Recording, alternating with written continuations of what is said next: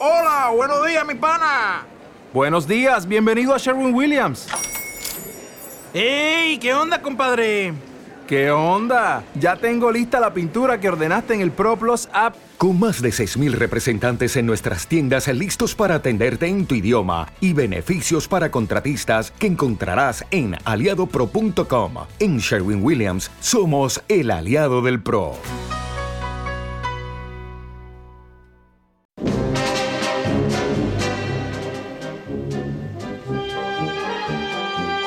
Es la mañana de fin de semana con Carmen Carbonell.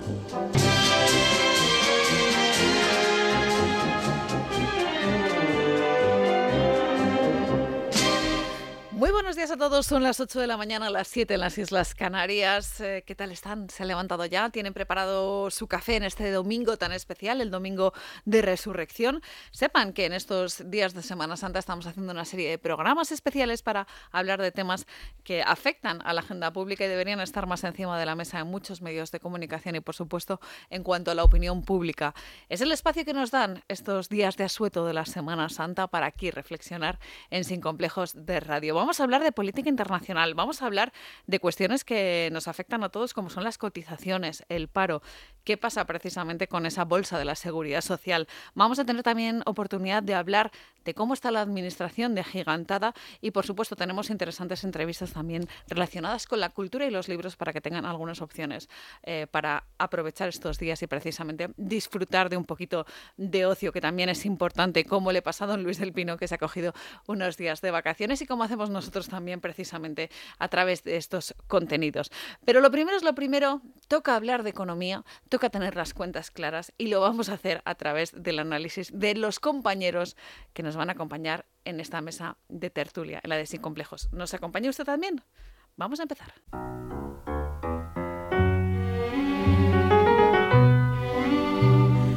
Abrimos la página de la economía y en este caso es Luis Fernando Quintero el que nos acompaña precisamente hoy. Muchas gracias por estar en este programa especial de Semana Santa, Luis Fernando. ¿Qué tal? Muchísimas gracias a ti, Carmen, por contar conmigo. Vamos a abrir la página de economía. En este caso en particular vamos a hablar de las políticas sanchistas y hacer un balance de lo que hemos hablado en los últimos días, de cómo la evolución de la economía en España no está siendo del todo buena en teoría, teniendo en cuenta las predicciones que había hecho Pedro Sánchez para este año 2023. Bueno, es que las predicciones, o sea, si, por algo se está caracterizando la legislatura de Pedro Sánchez en materia económica y fundamentalmente eh, en este último año y medio, es en una eh, de correlación o descorrelación cada día mayor entre lo que son las previsiones económicas del gobierno y el discurso económico del gobierno y la realidad que sufrimos todos los españoles certificada por las propias estadísticas.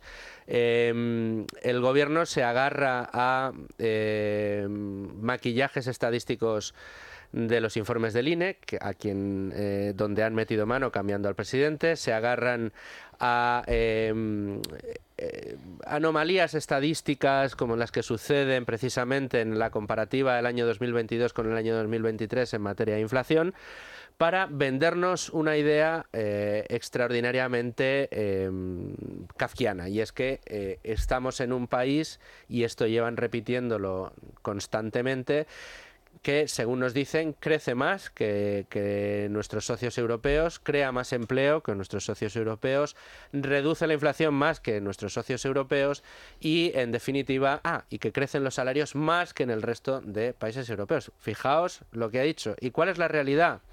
La realidad es que sigue siendo el país eh, donde todavía no se ha recuperado la riqueza previa al eh, impacto del coronavirus. Entre otras cosas porque cuando impactó el coronavirus, la gestión del gobierno cerrando la economía cal y canto y no permitiendo de manera arbitraria que volviéramos a la actividad, hizo que el frenazo económico fuera el más Em, el más virulento y el, y el más eh, fuerte de toda la Unión Europea, casi de todos nuestros comparables en OCDE, de todos los países desarrollados. Esto ha hecho que el frenazo económico sea brutal y que la recuperación de esa eh, riqueza previa al, al, coronavirus, al impacto del coronavirus, eh, pues todavía no se haya recuperado cuando el resto de países de la Unión Europea sí se ha recuperado. España ha perdido en renta per cápita más de 20 puntos, cerca 40 desde antes del impacto del coronavirus. Yo quiero recordar que hay países de nuestro entorno desarrollados, como pueda ser Irlanda, donde no solo no se ha perdido eh, renta per cápita, sino que se ha multiplicado. Se han ganado 20 puntos de renta per cápita desde el impacto del coronavirus y hubo, no me acuerdo si eran 10 o 12 puntos, hablo de memoria, durante el impacto del coronavirus. Irlanda siguió creciendo mientras España se hundía. Y esto no se ha conseguido recuperar. Y no se ha conseguido recuperar porque eh, las políticas que se han puesto en marcha en nuestro país son políticas expansivas de gasto donde no se ha reducido en absoluto eh, ese, ese, ese gasto y donde ha impactado de una manera brutal otro de los males que tenemos, la inflación. La inflación eh, lleva sufriéndola la industria española pues siete, ocho meses más que cuando comenzó el impacto en las familias. Es decir, las industrias, las empresas que elaboran bienes y servicios que todos consumimos, llevan sufriendo una inflación galopante prácticamente medio año, de medio año a un año antes de que empezáramos a ver las cifras de inflación en el bolsillo de los españoles, de que el IPC famoso o la inflación subyacente comenzara a crecer. Y si nos parece alta una inflación del 10% que hemos llegado a tener, hay que decir que la media real de inflación de impacto en el bolsillo de los ciudadanos está en el entorno entre el 10 y el 15%, aunque el IPC sea del 6,5% o que la inflación subyacente esté ya rozando el 8%, eh, resulta que en la industria esa inflación ha llegado a sobrepasar el 45%. Pensemos las estructuras de coste de las empresas españolas donde eh, la inflación se les ha disparado un 45%. Es una auténtica barbaridad, una aberración estadística que no se ha visto nunca antes en la historia. Si uno acude a las, a las, eh, a las cifras del INE, si uno acude a, las estadísticas y se despliega el gráfico histórico desde el comienzo, desde que empezó la serie histórica de ese indicador, el IPRI, el índice de precios industriales, verá que estamos en un pico vertical que nunca antes se había visto. Desde esos 45%, esa inflación, puesto que la mayor parte, el componente principal era de consumo energético y la energía se ha moderado desde picos, se ha moderado al 45% al 10-12% en el que se mueve actualmente. Pero es que la inflación para la industria lo habitual es que estuviera entre el 1 y el 2%, no en el 12, 15, 16 en el que nos movemos ahora. A mí, desde luego, me sorprende precisamente cómo se ufanan en proclamar estos datos que sobre el papel quizás se pueden sostener, ya vemos con Luis Fernando Quintero que no se sostienen. En absoluto. Cuando el español medio cada día ve cómo en su cesta de la compra pues cada vez cuesta más es que la inflación, La inflación de la cesta de la compra, la oficial es de un 15%, la extraoficial y en libre mercado en esta casa la hemos calculado en varias ocasiones, se va prácticamente al 50% de los precios que teníamos hace un año. Nos cuesta un 50% más, en algunos casos más, llenar esa cesta de la compra de lo que nos costaba el año eh, anterior. Con lo cual, no quiere eh, que la inflación, fíjate, hay, hay un símil muy bueno con la inflación que, a mí me gustó mucho, creo que se lo escuché a, Juan Bravo en una entrevista y me pareció además muy acertado. Em, decir que hemos tenido una inflación del 10% y que ahora la tenemos del 5% no quiere decir que los precios bajen. Es como decir, el año pasado engordé 10 kilos y este solo engordado 5. Pero no quiere decir que peses 5 kilos menos. Quiere decir que pesas 15 kilos, no 5, pesas 15. Y ese es el problema que tenemos. Que si el año pasado eh, la inflación subió mucho y las comparativas de IPC son interanuales, que siga subiendo este año comparado con el anterior, el saldo sale menor, porque el año pasado subió mucho en ese mes. Eh, pero eso no quiere decir que la inflación se haya moderado en absoluto, en absoluto. Es el efecto escalón estadístico o espejismo estadístico que, tanto eh, se ha escrito. Cualquiera de nuestros oyentes puede buscar efecto escalón inflación y le explican cómo funciona, pero es como yo les estoy diciendo. Entonces, que estemos, haya bajado de un 10, casi un 11% a un 6% la inflación, no quiere decir que se haya moderado. Y prueba de ello es que los bancos centrales siguen subiendo los tipos de interés. ¿Qué podemos esperar? Que la inflación siga subiendo durante este año, que eso de que hayamos tocado techo y que ya estemos bajando y que vayamos a ver moderación de precios, cosa que nos quiere vender Nadia Calviño, es falso. Y ese efecto de la inflación tiene un efecto extraordinariamente importante sobre los precios decir, tener la cara, el rostro de decir que en España, España es uno de los países donde más están creciendo los salarios porque has subido el salario mínimo interprofesional, es eh, desde luego, eh, bueno, pues eh, un ejercicio de prestidigitación tremendo. ¿Por qué? Pues porque si uno se coge los informes, por ejemplo, del Instituto de Estudios Económicos, te dicen que la caída, el, el desplome de eh, poder adquisitivo de los españoles, de salarios reales de los españoles, no tiene parangón en nuestra historia reciente y es una de las caídas más grandes de los países de la OCDE. De los 38 economías más desarrolladas del planeta, nosotros somos los segundos o terceros que hemos perdido más poder adquisitivo de toda,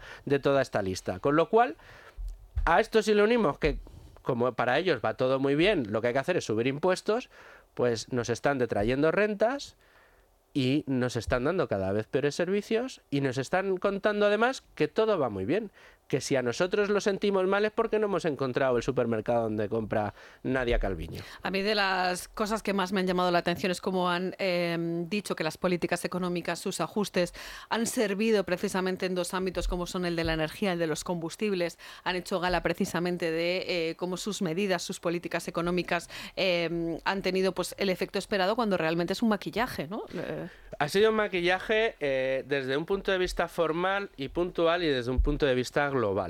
¿Por qué digo esto? Porque en las primeras, eh, en los primeros meses en los que se puso en marcha la famosa excepción ibérica, excepción ibérica eh, que, además hay que, hay que decir que, bueno, cuando hicieron el briefing eh, era imposible comprender exactamente de, de qué se trataba, pero por, por, lo absurdo del planteamiento. Primero, no se establecía un límite superior al precio del gas.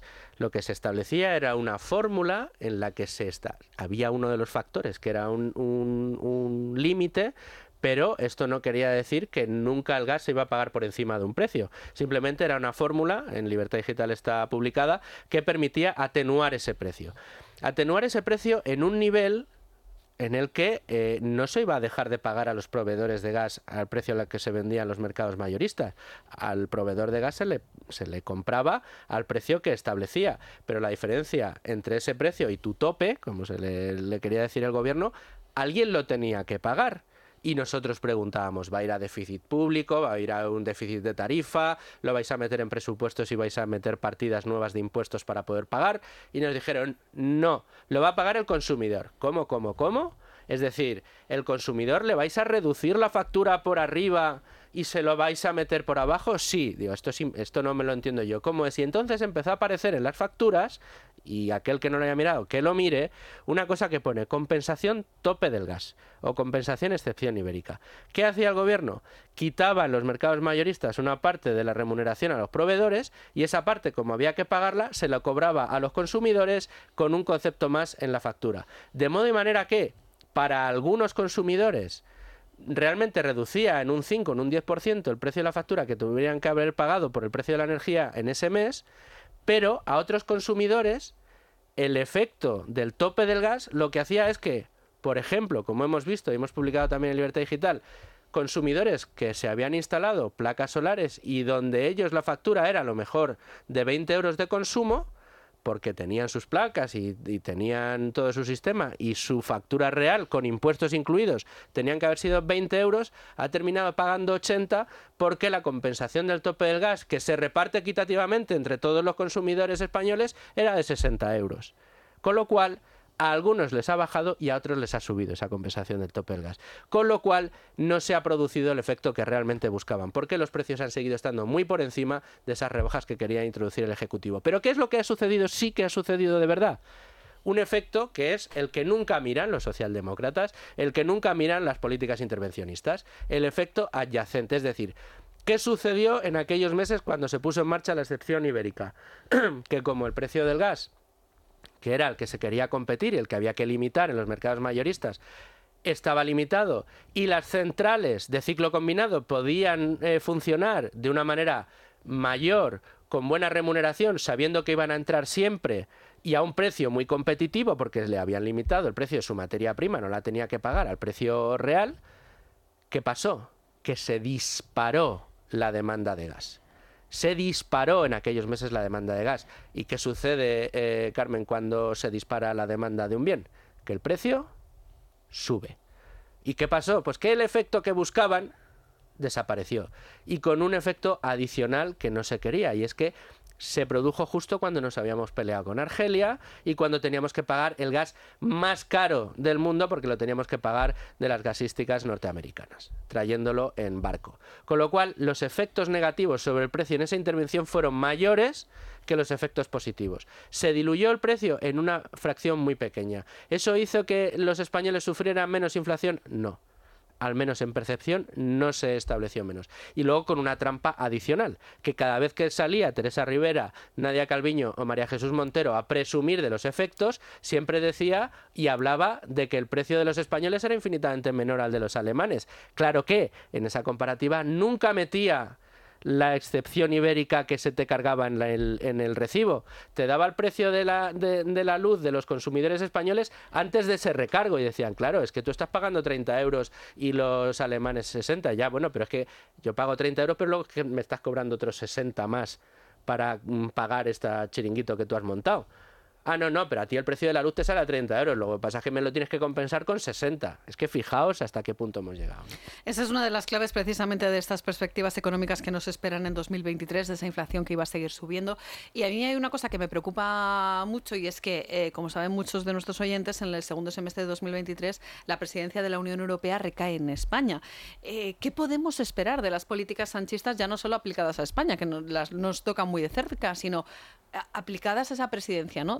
De la Unión Europea? Bueno, pues es, em, es Carmen toda una incógnita, porque em, por un lado es esperable que el gobierno, para poder presumir, para que el presidente del gobierno pueda presumir en sus giras europeas como presidente de turno de la Unión, trate de asear las cuentas eh, eh, españolas, pero todo lo que, todos los elementos de juicio que tenemos hasta el momento nos hablan de que se va a poder presumir poco.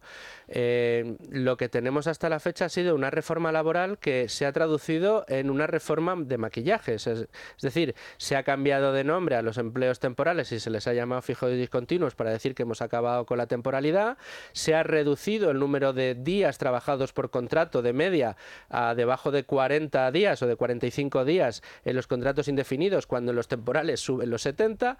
Eh, resulta que la señora Yolanda Díaz ha tenido que reconocer a preguntas parlamentarias que el número de contratos de personas que figuran como fijos discontinuos y que las estadísticas aparecen como contratados indefinidos en realidad están en el paro casi medio millón de esos fijos discontinuos que unidos a los cerca de medio millón que ya se esconden en las estadísticas por los llamados desocupados, desempleados no ocupados, los famosos denos que creó Caldera, entre el TIPEX de Caldera y el TIPEX de Yolanda Díaz, eh, tenemos prácticamente un millón más de parados de los que dicen las estadísticas oficiales.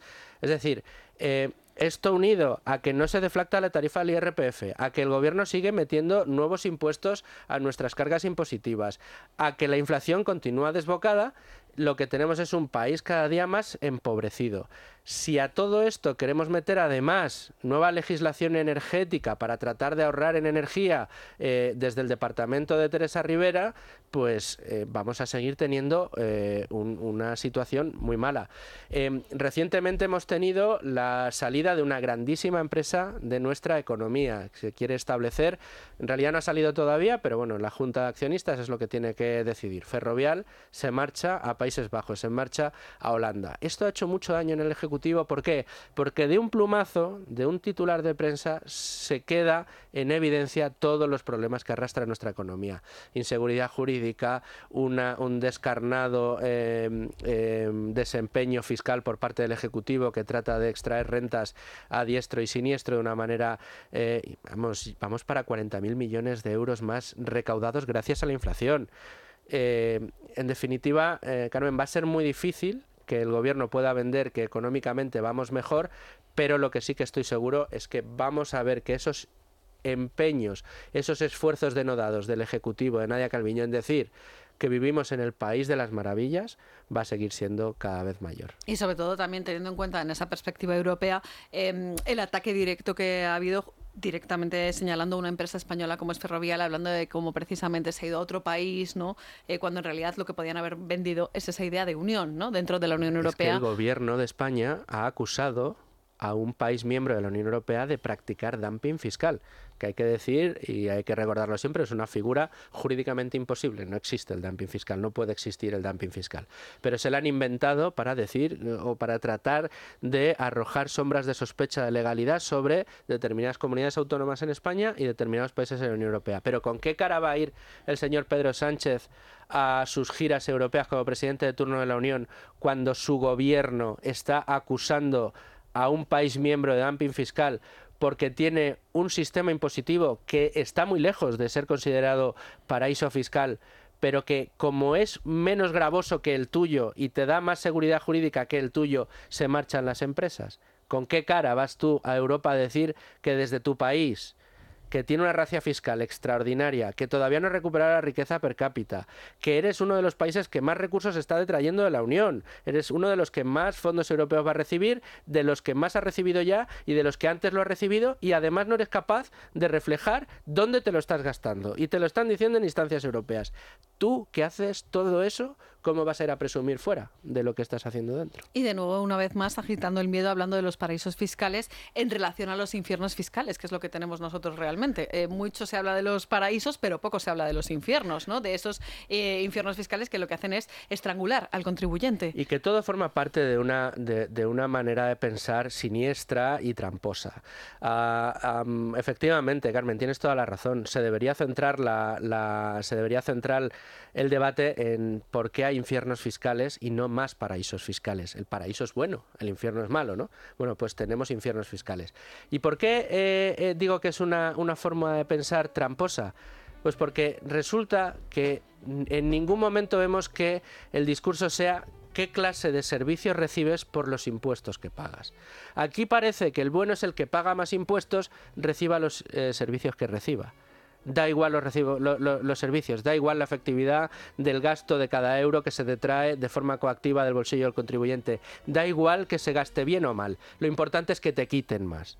Ese discurso es tramposo a mí, yo creo que a cualquier persona le gustaría decir, oye, pues mira, quitándote menos impuestos, robándote menos cada vez, más cada mes, te, robo, te voy a robar menos, pero te voy a dar cada vez mejores servicios. Me encantaría que ese fuera el mantra, me encantaría que ese fuera el mainstream, como se dice ahora, que todos los españoles, europeos y ciudadanos del mundo tuvieran impregnado en el ADN esa exigencia a mí cóbrame menos y dame mejores servicios. No me des peores servicios cada vez y para darme los mejores decir que me vas a cobrar todavía más. No, señor. Usted, a usted le estoy dando cada vez más dinero 40.000 millones de euros más por la inflación y cada vez me está usted dando peores servicios. El SEPE se atasca, los juzgados se atascan. Ahora eso sí, Hacienda va fenomenal. Hacienda tiene todos los recursos del mundo. Yo me uno precisamente a ese sentimiento. Ojalá cada vez paguemos menos impuestos y tengamos mejores servicios. Y me uno también a un sentimiento que hemos dicho muchas veces, precisamente aquí para terminar, eh, que el dinero de los españoles donde mejor está es en su bolsillo. Eso es. Es mucho mejor tenerlo en nuestro bolsillo a que nos lo roben, nos lo hurten, aunque luego nos lo devuelvan en forma de declaración de la renta cuando toque, ¿no? Si es que llega el caso y tienen la fortuna.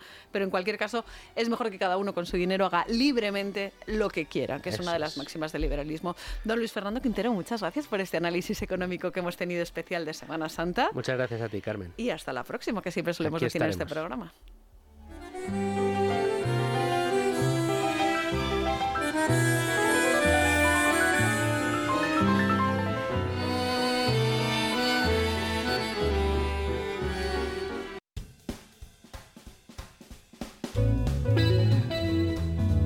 Seguimos en Sin Complejos de Radio y nos toca analizar si realmente esas leyes eh, que se han promulgado en este último gobierno Frankenstein, el de Pedro Sánchez con Podemos, arropado por una serie de grupos, van a tener cierta repercusión en eh, futuros mandatos de Pedro Sánchez. ¿Va a verse involucrado precisamente por algunas leyes que fueron iniciativa de Podemos? Y ya saben ustedes, estoy hablando de esa famosa ley CSI, por ejemplo, y la ley trans, con todo lo que ello ha conllevado. Eh, ¿Creen ustedes que le va a pasar un poquito de factura algunas leyes como la de seguridad ciudadana, por ejemplo, o bueno, otras muchas que tienen encima de la mesa o que ha tenido encima de la mesa este gobierno en esta última legislatura? Bueno, pues para analizar todo esto tenemos con nosotros a Isaac Blasco. Isaac, muy buenos días y muchas gracias por estar con nosotros en este programa especial.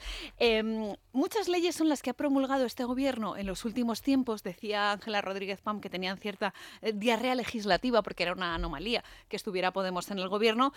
¿Crees que esto le va a pasar factura a Pedro Sánchez en los próximos comicios, en las elecciones generales? Yo no tengo duda, yo creo que unas más que otras. Eh, esencialmente creo que la ley del solo sí es sí eh, va a ser letal para los intereses electorales del Partido Socialista, no digamos ya para los de Podemos. Sí que es verdad que hemos dicho que en muchas ocasiones la ley del solo sí es sí va a afectar muy fuerte a Podemos. Eh, el propio Pedro Sánchez yo creo que, entre comillas, quiere enmendar este daño ¿no? Eh, con esa reforma, con esa modificación. No sé yo si va a ser suficiente de cara a unos comicios. Yo creo que se trata de una, de una decisión motivada por, por, por una cuestión estética, eh, pero yo creo que el conjunto de los españoles sabe que el goteo de escarcelaciones de agresores sexuales y de beneficiados eh, eh, en sus penas va a ser imparable y lo está siendo de, de, hecho. Se trata de un goteo que yo creo que desde el punto de vista de, la motivación del voto tiene que condicionar por fuerza. Pero ya no solamente la ley del solo sí es sí. Yo tengo la teoría de que Pedro Sánchez, cuando toma la decisión de, apoyarse en socios de investidura y de gobierno que, quieren, digamos, revertir eh, el orden constitucional o el espíritu o el andamiaje heredado de la transición democrática, eh, bueno, hace una apuesta sin retorno, digamos, eh, enfila un camino que fundamentalmente se dirige, en mi opinión,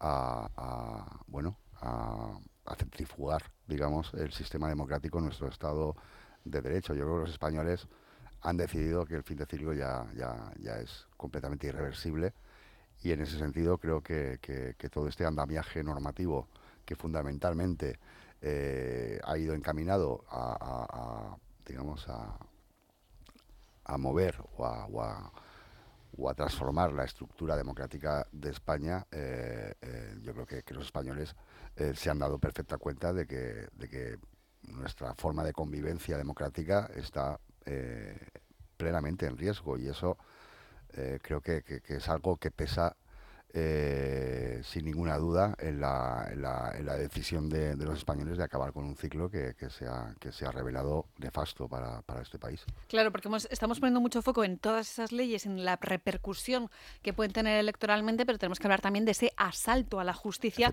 y ese intento de hacer una reforma ad hoc a los intereses ya no solo del socialismo, sino específicamente de Pedro Sánchez, colocando, pues, por ejemplo, a gente de su máxima confianza como un Cándido Conde Pumpido. ¿no? Bueno, como un Cándido Conde Pumpido en la justicia y con, prácticas, en mi opinión, que rayan el nepotismo. Eh, yo sostengo que Sánchez pasará a la historia como el, presidente que menos respeto ha tenido por la democracia representativa y sobre todo por, por, por, la Cámara de Representación de todos los españoles donde reside la soberanía nacional, que es el Parlamento. El se ufana de ser el, el presidente del gobierno más sometido a, sesiones de control de la historia democrática de este país, pero eso no deja de formar parte de una escenificación en la que en la que Sánchez se limita a contestar lo que le viene en gana a preguntas eh, muy concretas que le formula la oposición en esas sesiones de control. Más allá de eso, la injerencia en los en los poderes legislativo y judicial, yo creo que le, harán acreedor de ser el, presidente eh, en los últimos años con menos respeto, digamos, a, la democracia representativa y a la división de poderes. Isaac, eh, tú en particular como jefe de redacción de Voz Populi estáis viendo precisamente eh, ese malestar ¿no? Eh, que se suscita en el Parlamento a raíz de pues esas prácticas, por así decirlo, un poco tiránicas de, Pedro Sánchez. Pero en particular, en cuanto a las leyes de las que estábamos hablando, si hablamos, por ejemplo, de la ley del aborto, la ley trans, ¿qué factura le puede pasar al Partido Socialista mm, y específicamente a Pedro Sánchez? Bueno, yo creo que la, factura de, de ejercer unas políticas que no se corresponden con, la tradición de un partido eh, absolutamente homologado a, las prácticas eh, democráticas convencionales con el Partido Socialista y con una historia de más de 125 años. Eh, yo creo que el Partido Socialista ahora mismo no es reconocible tal como lo hemos concebido tradicionalmente y en ese sentido se acaba de reeditar un libro de Alfonso Guerra, La España en la que creo, que, en cuyo prólogo actualizado da cuenta de que el Partido Socialista está secuestrado por, por un ideario que nada tiene que ver con la esencia de, del PSOE. Específicamente, además, me estoy acordando de esos tintes caudillistas de Pedro Sánchez.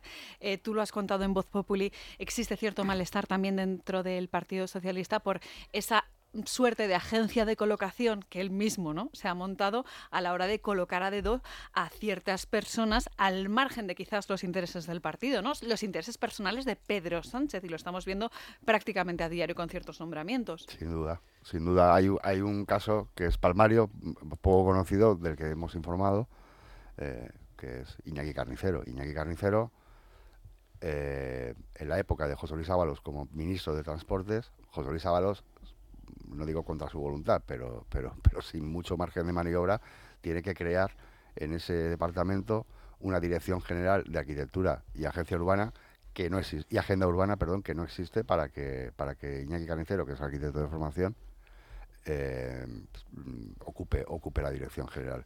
Iñaki Carnicero es intimísimo amigo de, de, Pedro Sánchez eh, y, y, puede acreditar una carrera como arquitecto, pero como pueden acreditarlo cientos y diría que miles de colegiados en arquitectura eh, eh, en, este, en este país. Para más INRI, cuando se produce la crisis eh, de los trenes de Cantabria y Asturias y cesa por esa circunstancia y, por alguna otra la, Secretaría de Estado de Transportes, se produce un, bueno, una serie de cambios en el organigrama y resulta que queda vacante la Secretaría General de Vivienda, que es un estadio superior, un escalón superior a la Dirección General de Arquitectura. ¿A quién nombra el secretario general de vivienda? A Iñaki Carnicero.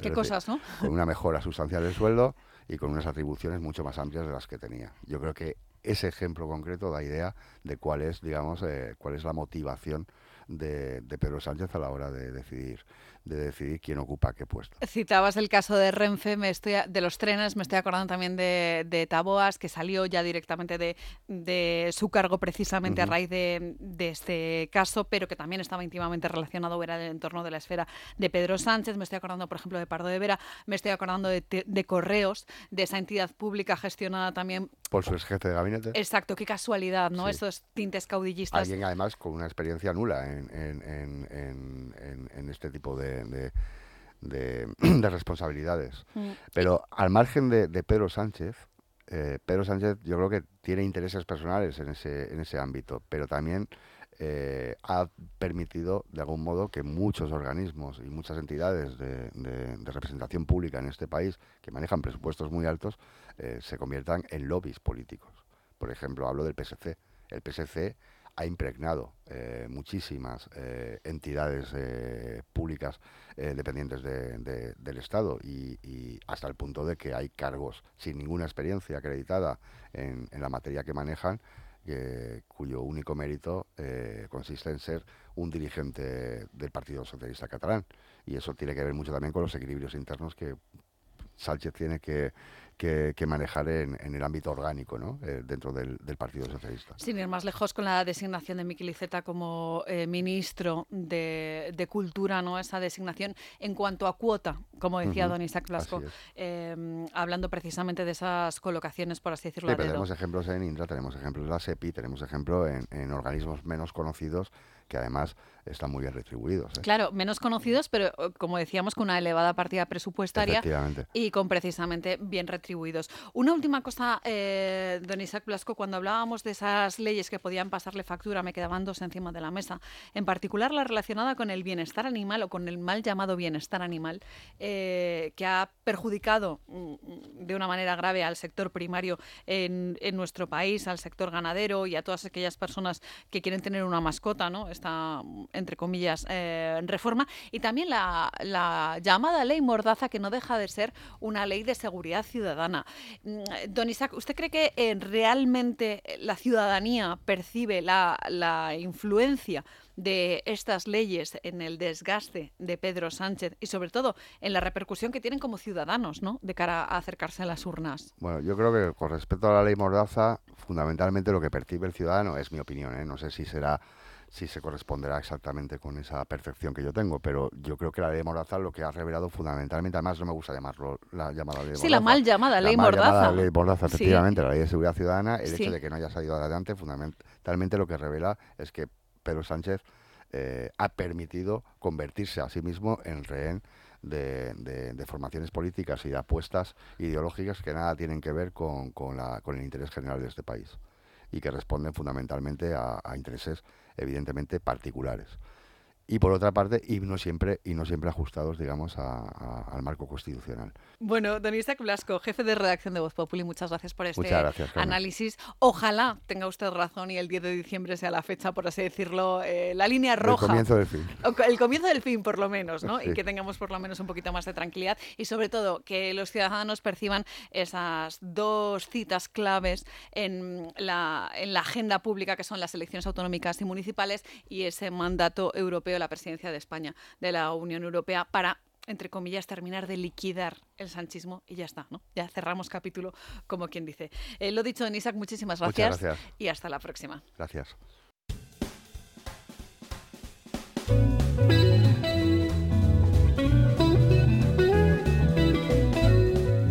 Seguimos en este programa especial de Semana Santa aquí en Sin Complejos y hablamos ahora con Gary Durán. La conocen seguro porque es contertulia habitual del programa de Luis del Pino.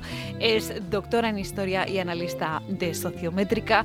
Con ella vamos a hablar de estudios sociométricos porque ya saben ustedes que de un tiempo a esta parte y más en año electoral los sondeos y barómetros están copando los medios de comunicación, las portadas y queremos saber también a nivel social si los ciudadanos tienen ese mismo interés en conocer estos estudios tal y como nos pasa a nosotros, a los periodistas. Doña Gary Durán, muy buenos días y muchas gracias por aceptar esta invitación, la de Sin Complejos. Hola, muy buenos días, Carmen. Tenemos la suerte de tener estos programas especiales de Semana Santa para hablar un poquito más sosegadamente de cómo son estos sondeos que estoy convencida de que en este año electoral vamos a ver en muchísimas portadas, en muchísimos medios de comunicación, con muchísimos datos y en algunas ocasiones eh, datos que chocan con los que nos están vendiendo directamente desde las instituciones, directamente desde el Centro de Investigaciones Sociológicas, el CIS, que como sabes, Gary, dirige José Félix Tezanos, ¿no? Sí, bueno, eh, la verdad es que en los últimos años eh, podríamos hablar incluso de prevaricación si tratamos del tema del CIS, porque, porque es una herramienta más del Partido Socialista, como ha venido eh, siendo acreditado, mm, bueno, por una cuestión muy sencilla, es decir, el, el- la, digamos, la publicación que hace de los datos está siempre, siempre interesada.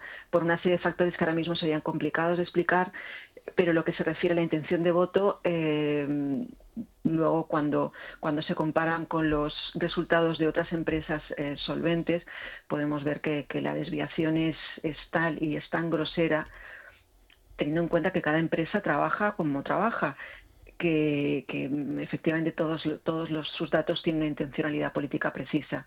Entonces, sí, el hecho de que ahora mismo ya dependa de presi- presidencia, creo que es la constatación de que, que bueno, de, todos modos, dentro del mundo de la demoscopia ya se sabe que los datos de- del CIS no tienen ninguna validez. Qué lástima que el Centro de Investigaciones Sociológicas, que se supone que tenía que ser una institución solvente, eh, dedique su actividad investigadora a estudios electorales, a barómetros, a algunos estudios monográficos incluso de dudosa, de dudosa calidad, sobre todo teniendo en cuenta algunas de las cosas que hablamos nosotros aquí muchas veces en los medios de comunicación, cuando hablamos de cocina, de maquillaje estadístico, Eh, esas herramientas de las que se sirve José Félix Tezanos para que los resultados sean favorables a Pedro Sánchez, teniendo en cuenta que el CIS, como decía Gary Durán, depende del Ministerio de Presidencia, ¿no? Directamente de Pedro Sánchez. Sí, estamos hablando de que, de que además, eh, al margen de que los partidos normalmente cuando se les pregunte eh, digan que bueno que la mejor encuesta es, eh, es la que se produce en el momento de las votaciones, que no creen en las encuestas, la realidad es que mm, las encuestas sí pueden mover en un momento dado voto si no, pues no se tomaría la molestia, por ejemplo, en el CIS, de, de falsear, de falsear esos datos. Eh, pero yo creo que hay que reivindicar la labor de las empresas de demoscopia porque realizan un trabajo, yo creo que, que serio y riguroso, por lo menos la mayoría, no todas, pero las que realizan ese trabajo con, seriedad y con rigor mm, realmente están a la altura de cualquier, cualquier empresa del, ámbito mundial. Yo creo que sería interesante pues explicar un poco a los oyentes cómo se realizan las encuestas para, mm, fin, para aclararles algunos aspectos que, que, sobre los que puedan tener dudas. Eh, por ejemplo, las encuestas se realizan eh, normalmente por teléfono, porque eso es lo que asegura eh, que sean aleatorias. Pero claro, lo que ocurre es que cada vez hay más gente que, que, no tiene fijo, que no responde, que cambia de móvil. Entonces, en empresas como la nuestra, hemos apostado por mezclar la encuesta telefónica con el panel. ¿Qué quiere decir? Bueno, el panel es una serie de personas eh, a los que se entrevista de forma telemática, online, por ordenador, por teléfono, que son siempre las mismas. Eso que implica que tienes, digamos, un conjunto de personas que responden a lo que es eh, la sociedad en cuanto a edad, en cuanto a orientación política, en cuanto a situación laboral, es decir, toda una serie de factores que, digamos, podrían ser la fotografía de la sociedad española y eso nos permite que la muestra sea, eh, digamos, ponderada. Eh, entonces, si están bien escogidas las personas, es decir, la elección del panel es mm, básica, los cambios de opinión, por ejemplo, en el voto, eh, se asume que son los mismos cambios de opinión del universo que representan, es decir, de esa sociedad a la que están representando, que este, en, nuestro caso sería el censo electoral de cualquier territorio. Entonces eso se utiliza para el marketing, pero también se utiliza para la, demoscopia de carácter político. Mm. Para que lo eh, entendamos todos, en realidad hacer un panel es una parte crucial de ese estudio sociológico, elaborar una buena caracterización de cómo es la sociedad española, más o menos repartiéndolo de una manera mm, igual a la que realmente se produce para construir una muestra que sea realmente representativa de cómo es la sociedad española. Sí, de hecho es tan importante que, por ejemplo, cuando se habla del margen de error, el, digamos, la elección de los, de los encuestados es quizás uno de los elementos, mm, yo diría que, más, que más importantes o a la, a la hora de que ese margen de error sea el menor posible. Es cierto que el margen estaría, digamos, el margen de error eh, teórico, que es el que sale las fichas técnicas, y ojo, los oyentes siempre deben mirar las fichas técnicas de las encuestas, no deben, no deben equivocarse eh, para saber si son serias o no son serias. Eh, entonces, ese error, que suele ser de un 3%, digamos que solo tiene en cuenta la elección de la muestra, es decir, que la muestra no sea la, correcta. Pero luego hay, en el voto hay otros sesgos que, que, no se pueden medir, eh, que son, por ejemplo, los indecisos, que bueno, que hay que imputarlos, y luego los, los falsos abstencionistas. Y digo falsos porque hay mucha gente que, que en un momento dado pues eh, puede decir que se va a abstener o que no se va a abstener, pero que en realidad luego resulta que el número de abstencionistas es mayor, porque mm, a la gente le cuesta decir que se va a abstener, por una cuestión de deseabilidad social. Eh, lo mismo ocurre, ese factor de deseabilidad social también se da, por ejemplo, a la hora de, decir a quién se va a votar. Es más fácil decir que se va a votar a partidos que están, digamos, en el espectro del llamemos centro, que no, que se va a votar a partidos que están en el espectro, digamos, eh, pues, em, o sea, más radical o, con un escoramiento mayor. Eso también hay que tenerlo en cuenta.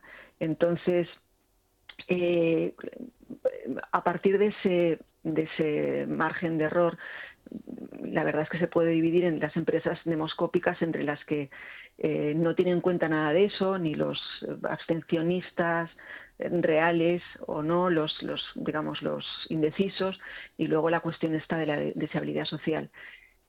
Y las buenas, que son, digamos, la mitad de las empresas, suelen desviarse en uno o dos puntos es decir, uno o dos escaños de media por partido, lo cual, cuando luego lo traducimos a los resultados finales, lo que ocurre es que en algunos casos, incluso esa desviación de uno o dos puntos o de uno o dos escaños, eh, puede implicar que se considere que, las empresas han fallado, dependiendo de los territorios porque ese uno o dos puntos o ese uno o dos puntos puede significar que se llega o no se llega al 5% y ese uno o dos escaños puede implicar que se tenga mayoría absoluta o que no se tenga.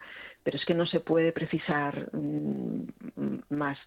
Y luego también el margen de error puede depender de que, eh, de que se mm, de que se haga la encuesta con demasiado tiempo de antelación. Sobre todo porque hay, hay, muchas ocasiones que hay acontecimientos ¿no? que desencadenan un giro que precisamente ese análisis previo mm, era, era difícil ¿no? de, diagnosticar, de, vaticinar.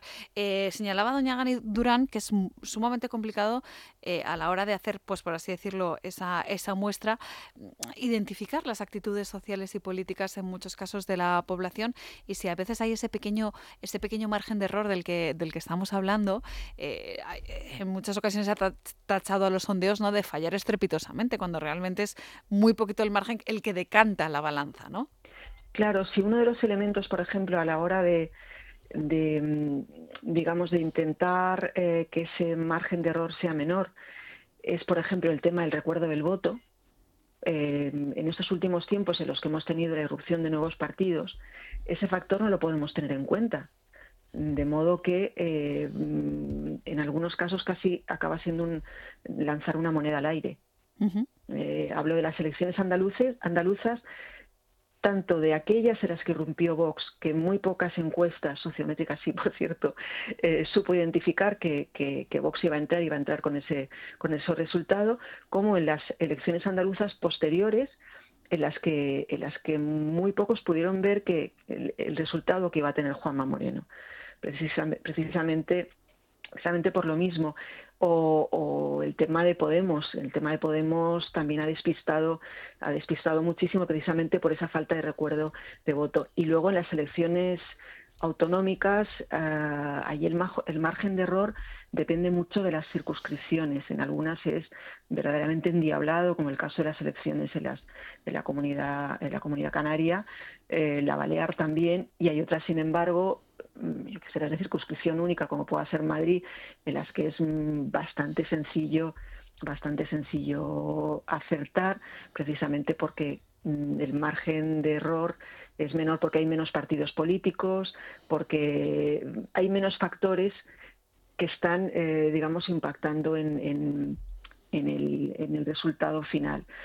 Pero en el caso, me decía, de las islas o aquellas en las que hay muchísimos partidos eh, y, en cada uno además muchos partidos, eso es complicadísimo. Cuanto más polarizada, por así decirlo, esté, ¿no? Eh, la, opinión pública también está en los partidos y así se refleja, ¿no? En las papeletas que aparecen en las mesas electorales, ¿no? Cuantas más hay, más complicado es eh, acertar también con esos sondeos, ¿verdad, Gary? Claro, sobre todo si eso si coincide eso con un mayor número de circunscripciones. En ese caso es es muy complicado.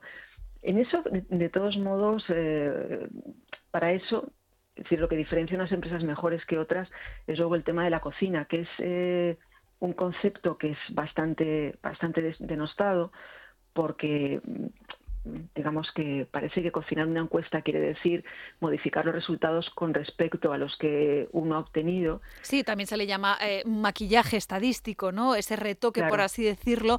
Y claro, el mero hecho de hablar de retoque significa eh, ajustar los datos, ¿no? Hay muchas personas que consideran que eso es eh, algo que, que, perjudica a la encuesta, esos números que se ponen negro sobre blanco, pero tenemos que hablar también en muchas ocasiones del análisis cualitativo, no solo los números cuantitativos, sino cualitativo y por tanto de esa cocina, ¿no? ¿Verdad?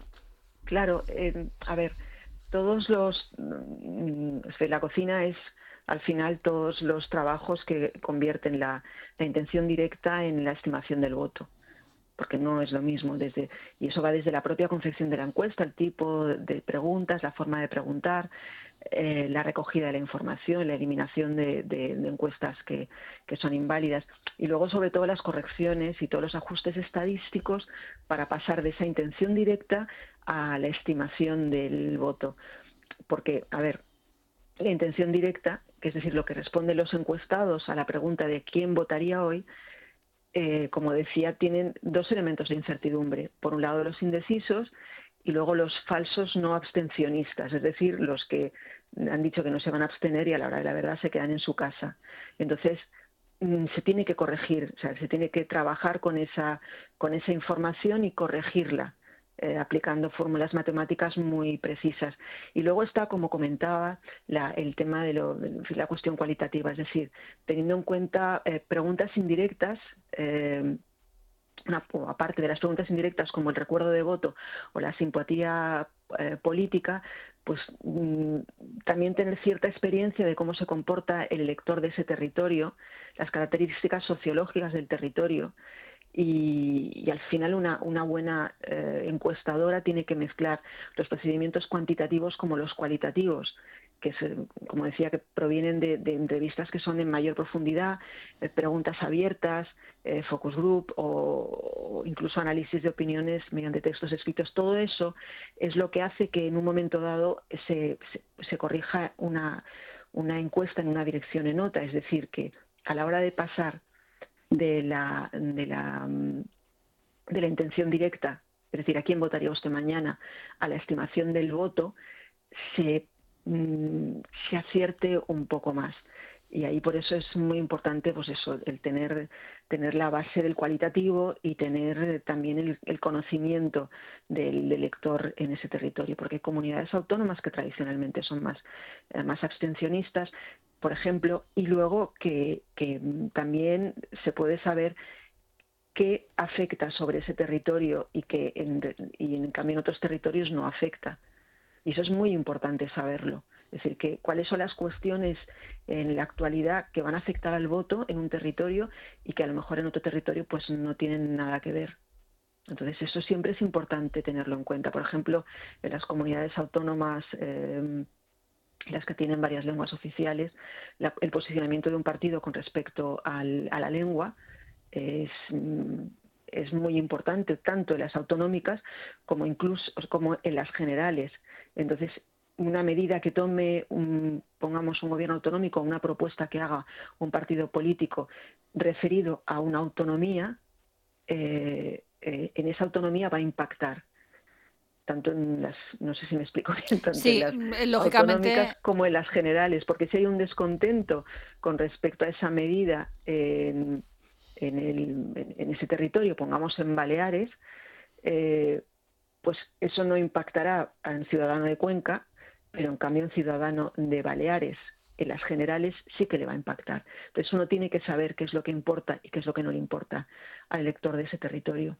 E igual pasa en las comunidades, por ejemplo, que son castellano parlantes, que no tienen una segunda, una segunda lengua, ¿no? Allí no es tan importante el tema, el tema precisamente. De la lengua sí, pero, pero puede ser, por ejemplo, importante, yo que sé, la cuestión de, la política hidrográfica, por ejemplo, pues, pues como en el caso de Murcia, eh, por claro, ejemplo. El trasvase, claro, nos daría igual, o sea, no, no, no va a impactar en el, en el voto, pero sin, sin embargo, en la Comunidad Valenciana, en Murcia, en Castilla-La Mancha, la, la posición que se tome mm, va a impactar en los votantes de esas comunidades autónomas en las elecciones generales.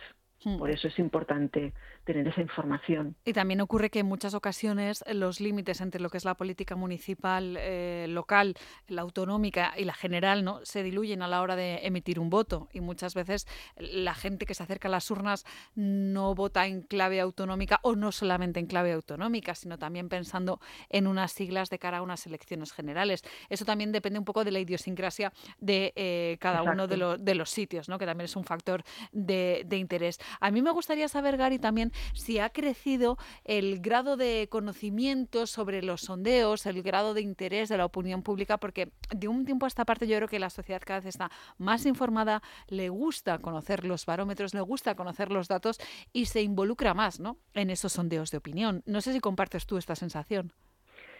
Em, yo creo que, sí, yo creo que sí. Eh, de hecho, ahora mismo la sensación es que es que hay incluso una mayor eh, presión sobre las empresas demoscópicas porque digamos que tienen, en primer lugar, porque los medios de comunicación eh, recogen los resultados prácticamente a diario, porque hay muchas empresas eh, que no son tanto demoscópicas, sino que hacen, digamos, medias entre las distintas encuestas entonces van, van generando van generando información en redes sociales también los medios de comunicación y eso hace que, el tema demoscópico no esté presente solamente en los momentos previos a las elecciones sino que también esté presente eh, digamos a lo largo de, mm, digamos de los, cuatro años que puedan mediar entre entre elecciones. Es cierto que, que mm, lo mismo pueden ser valoradas que denostadas pero lo que sí es verdad es que mm, el auge de esas empresas que van haciendo medias, no siempre, por cierto, con rigor, porque a la hora de hacer a la hora de hacer una, media entre, las entre los distintos sondeos es importante que uno seleccione las empresas que, que realmente tienen unos resultados, bueno, que son serias y que tienen unos resultados buenos. Pero bueno, una vez uno tiene controlados cuáles son, cuáles son esas empresas y cuáles son las, digamos, quienes hacen esas medias de una manera adecuada, vemos que la gente eh, está, está muy pendiente de qué es lo que, es lo que van sacando. Y, bueno, además la encuesta ya se ha convertido en un, en un método sociológico utilizado por los medios de comunicación, eh, pues bueno, de una manera, de una manera recurrente. Y este año lo vamos a ver claramente, sobre todo siendo año electoral, ¿no? En esas elecciones autonómicas y municipales que están al caer en el mes de mayo y en las futuras elecciones generales que todavía no tenemos fecha, pero bueno, ya saben ustedes que van a ser relativamente pronto. Eh, doña Gary Durán, historiadora y analista de sociométrica, muchas gracias por haber compartido con nosotros esos secretos, por así decirlo, de los sondeos y de los barómetros con los que nos vamos a encontrar y seguiremos muy pendientes, por supuesto, de todo lo que ustedes publiquen. Muchísimas gracias, doña Carmen. Hasta la próxima. Hasta la próxima.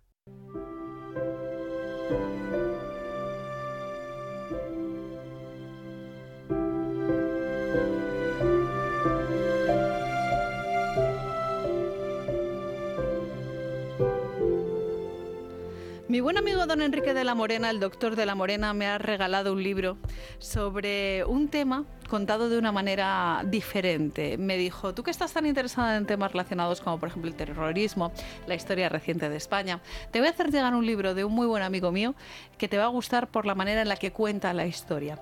El libro del que estamos hablando se titula Bartolomé, la editorial que lo ha sacado en nuestro país se llama Exlibric y el autor es nada más y nada menos que Juan María González Laoz.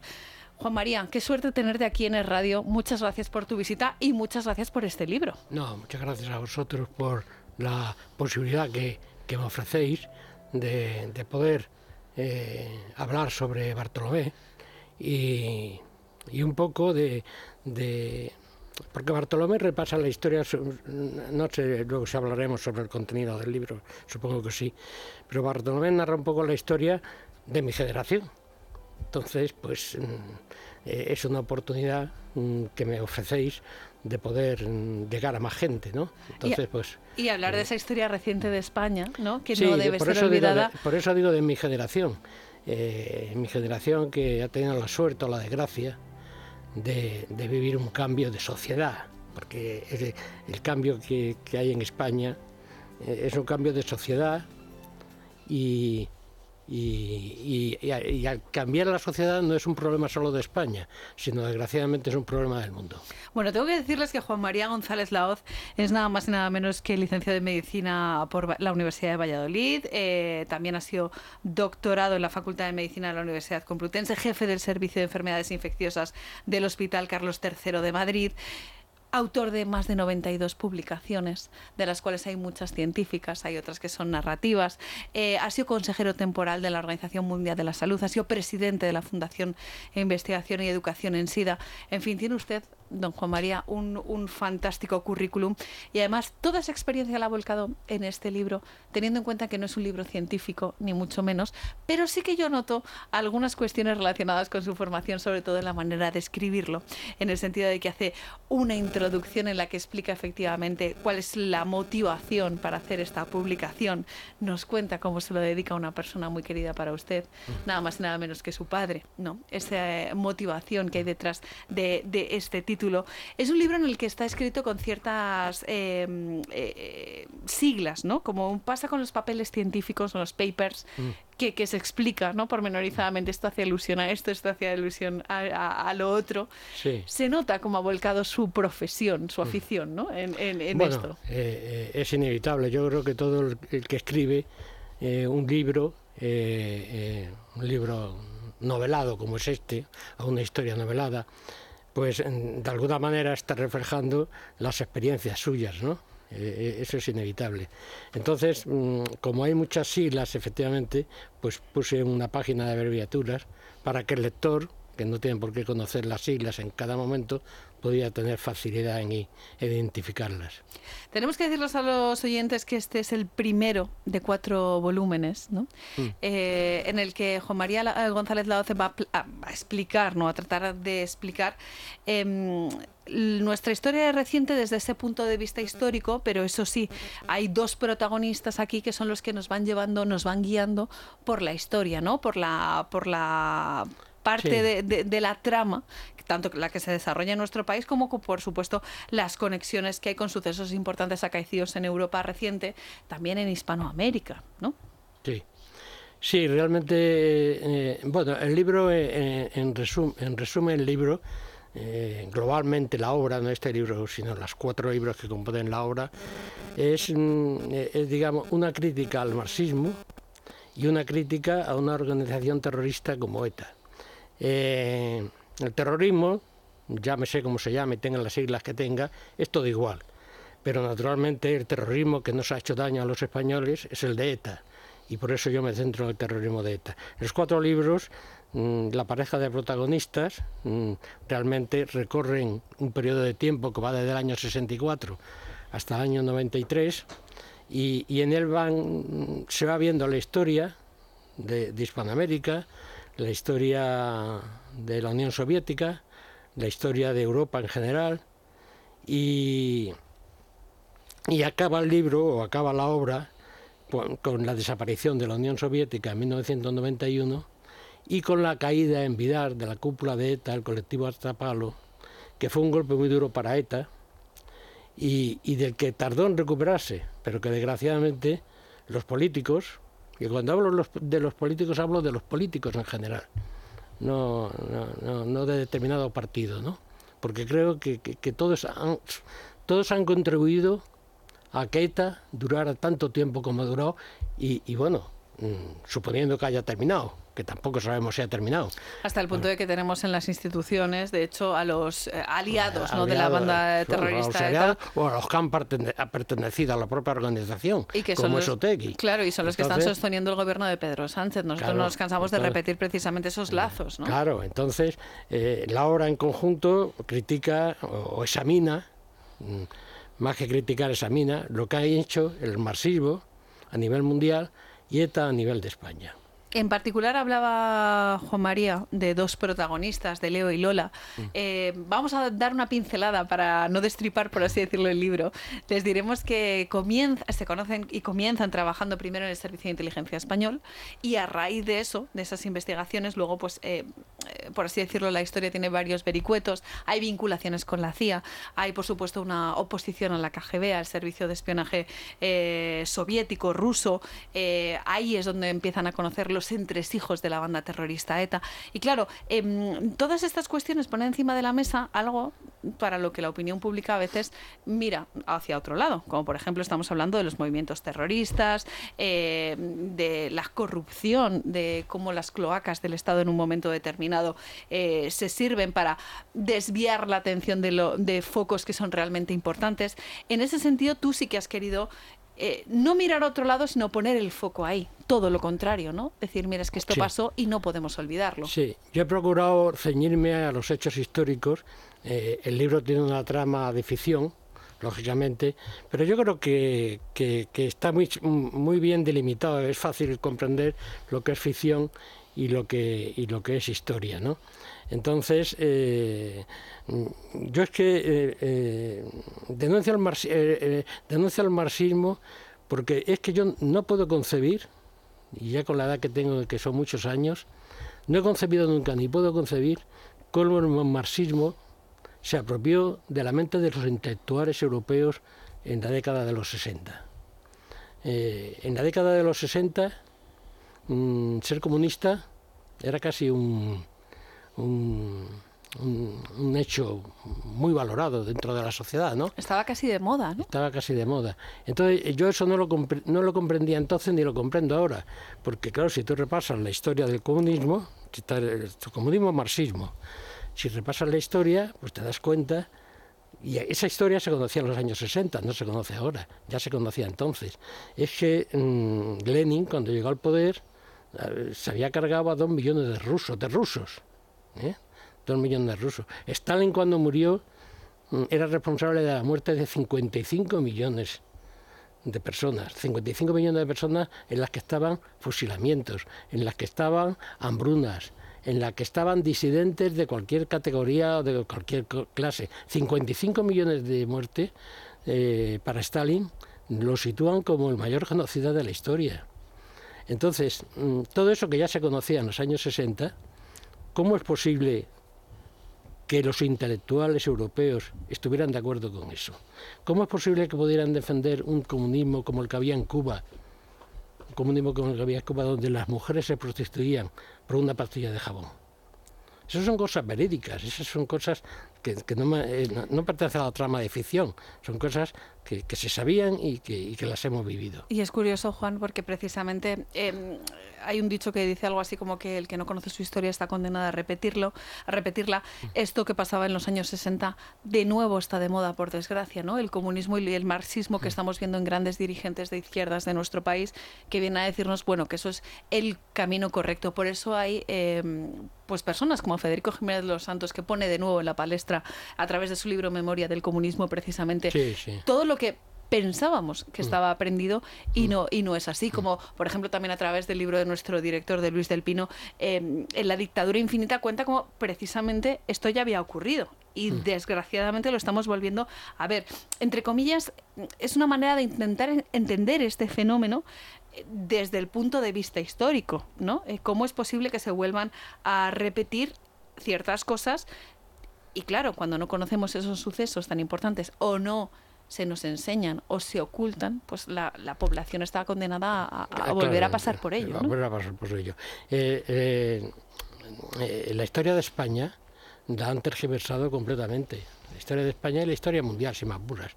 Porque todos estos hechos mm, no lo enseñan a las generaciones más jóvenes. No, no, no tienen ni idea. mis hijos eh, que el más pequeño tiene ya 40 años, pues no conocen nada de esta historia, no conocen nada. ¿eh? Y, lo, han vivido en, un hogar como el mío, en que, estas cosas eran criticables pero mm, no la conocen.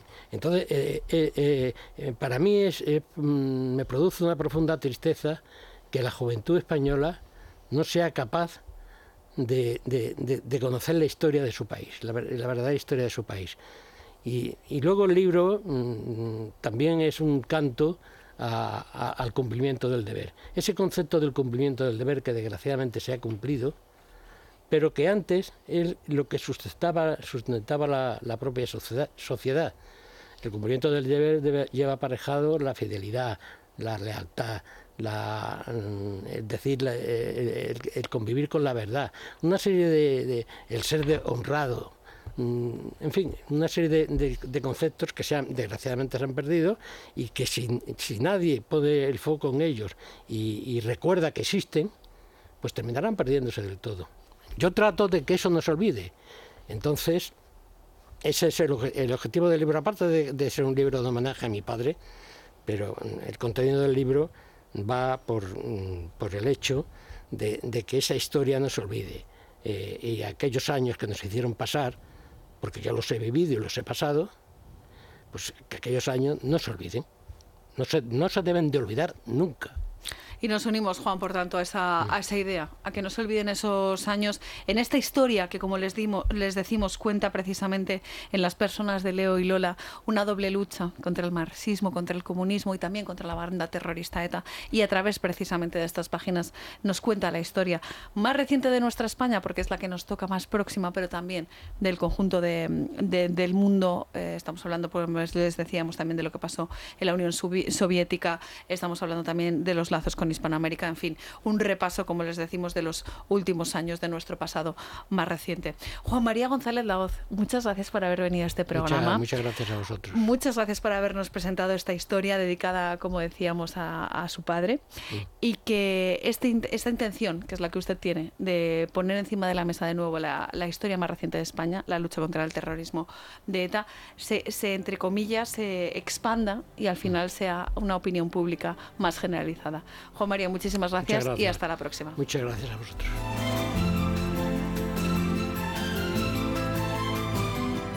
Sin complejos, con Carmen Carbonell.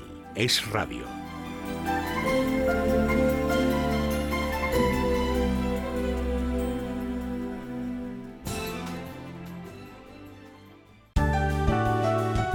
Sin complejos, con Carmen Carbonell. Es radio. Thank you.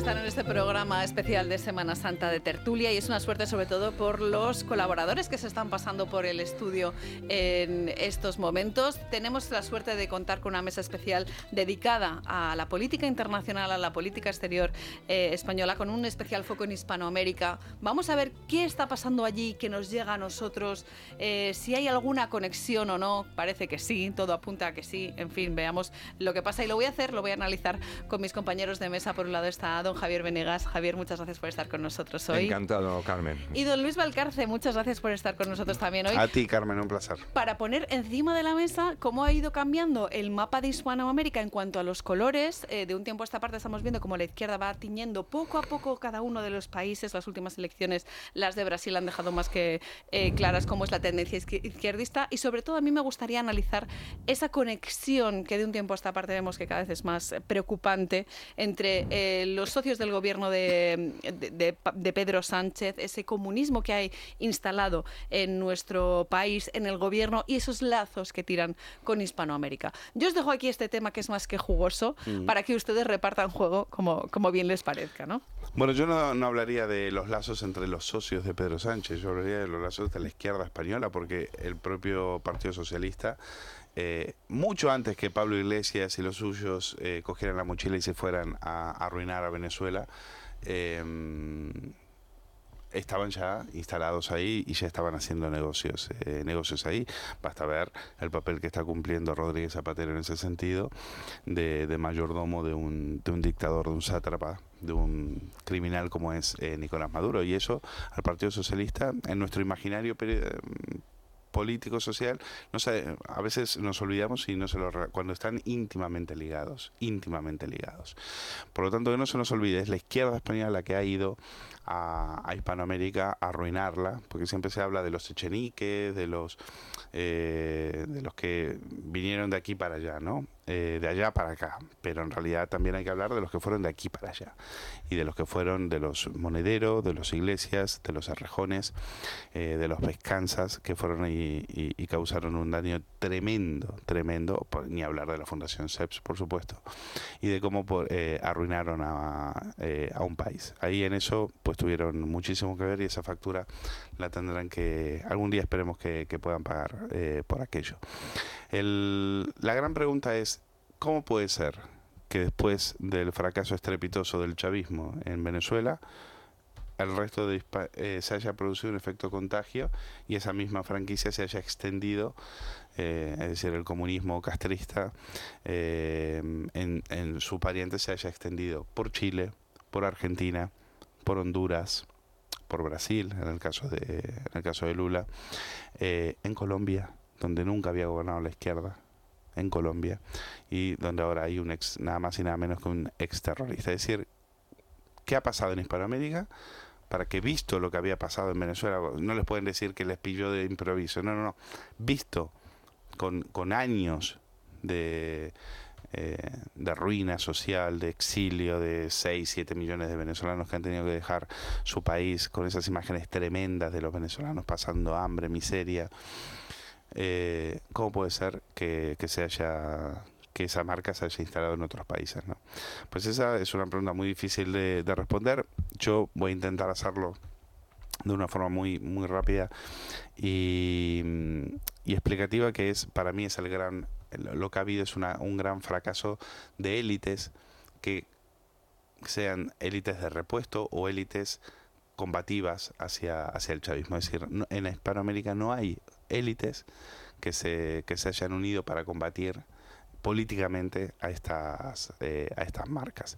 El propio Bolsonaro es un ejemplo. Es decir, eh, habiendo llegado, habiendo llegado al poder, lo cual ya tenía muchísimo mérito, o el propio Macri, habiendo llegado al poder, venciendo nada más y nada menos que a estructuras de poder tan, tan fuertes como podía ser la izquierda brasileña. O en Chile. Eh, o en Chile. Y ahí tienes, eh, mira, tiene razón Javier, el, suicidio de Piñeira, ¿no? Es decir, eso lo explica todo. El, el suicidio de Piñeira, el suicidio de Macri, el suicidio de Bolsonaro, al no crear estructuras de poder, ¿eh? al creer que esto, en el caso de Bolsonaro o, también eh, traspolable a Trump, que se puede gobernar desde Twitter, ¿no? No. Eh, una vez que estás en el poder, tienes que crear élites y tienes que crear un proyecto de país, una alternativa a lo que es el, verdadero chavismo, porque ellos lo tienen, ¿eh? ellos lo tienen, ellos lo tienen muy bien establecido y llevan muchos años, muchos años eh, en sembrando eh, ese, aparato, ese régimen, esas estructuras de, tiránicas en las cuales hoy están instalados. Pero del otro lado no. Del otro lado no, Macri fue incapaz de eh, dejó el país mucho peor que el de Cristina Kirchner. Por lo tanto, se explica que los argentinos hayan dicho, pues este es el mal menor.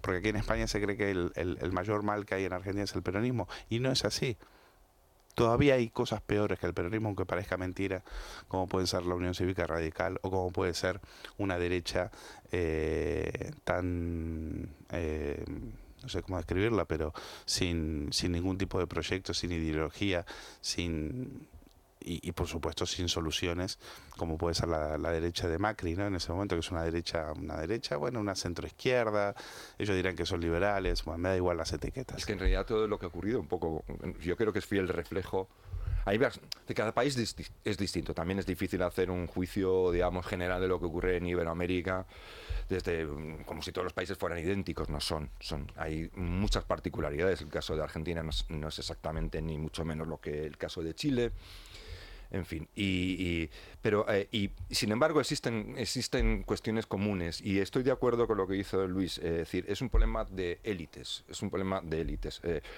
también es verdad que eh, Iberoamérica, como Europa, pues, tiene momentos de inercia en los que acaba teniendo todo gobiernos de centro de derecha o centro derecha, se expanden y de repente bueno empiezan a caer como mm, piezas de dominó y vuelve la, izquierda, ¿no? decir, pero claro, eh, eh, eso es una dinámica mm, más o menos, digamos, lógica. El problema es actualmente lo que está poniendo en evidencia esa dinámica es que efectivamente lo que son las élites de derechas o de centro derecha o liberales, es decir, ese, grupo que no es izquierda, ese amplio espectro, está muy deteriorado. Decir, está mm, prácticamente ausente. Es lo que ocurrió, de hecho, en Venezuela. Venezuela no cayó solamente porque la inspiración de los de los bolivarianos cayó porque precisamente eh, la propia de, las propias élites que gobernaban el país se suicidaron, o sea, suicidaron al país, acabaron destruyendo el país, ellos primero lo dejaron a merced de lo que vino después. A mí me dicen muchos amigos eh, hispanoamericanos o iberoamericanos, me, suenen, me, advierten que están aquí, han venido aquí dicen que están viendo que ocurre en España y en general en buena parte de Europa, en algunos lugares de Europa, lo mismo que está ocurriendo en los lugares de los que han salido huyendo, ¿no? Es decir, fíjate lo de, lo de Chile, por ejemplo, a mí el caso de Chile me llama muchísimo la atención. Porque sí, es un país en el que en el sentido estricto puede haber desigualdades, puede haber tal, pero desde el punto de vista estrictamente de los datos, en comparación con el resto, Chile era un poco más o menos que el, el alumno aventajado de Hispanoamérica.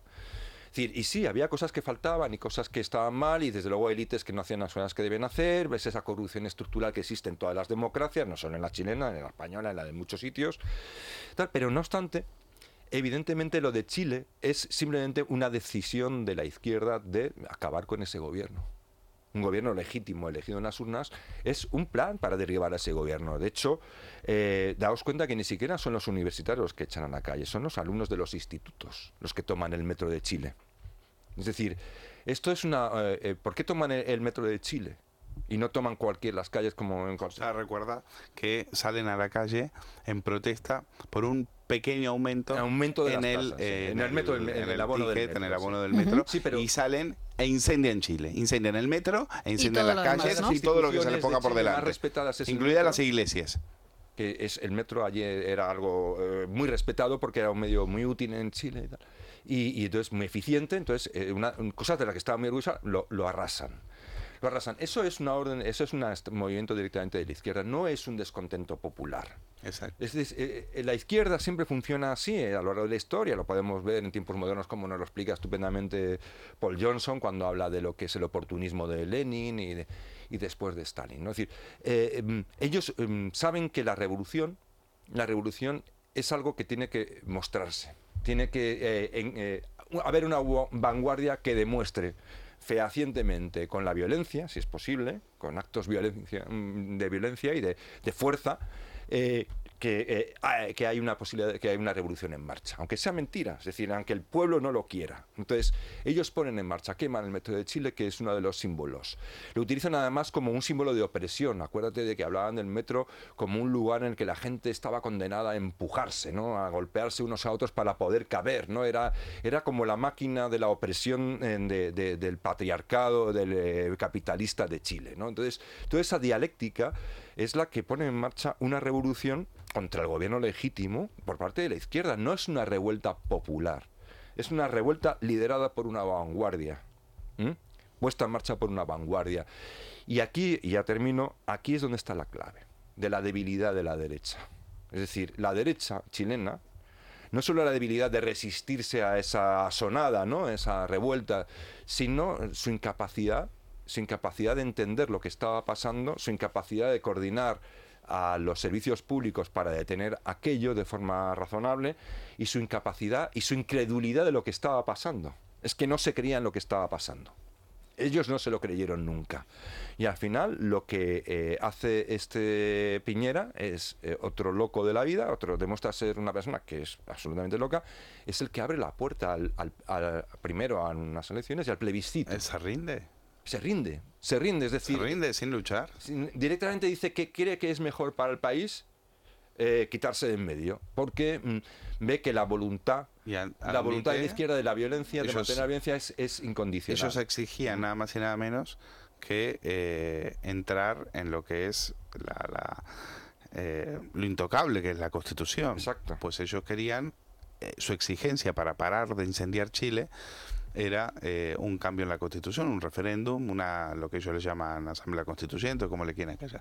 Sabemos que eso es la entrada del, del chavismo. O sea, Claro, si es que cuando esa- tú escuches poder constituyente, asamblea constituyente, Sabes que y la tal, institucionalización ese es el asalto sí. del chavismo a las instituciones. Punto. Y de hecho vemos cómo es muy parecido el modus operandi de esa izquierda que se sirve de cierto descontento, cierta revolución para sus fines, ¿no? Concretos, muy ordenados, muy orquestados de esa toma del la poder. misma, la misma, lo mismo vimos en Perú. ¿Quién era Pedro Castillo? Pedro Castillo era un líder este, eh, eh, estudiantil.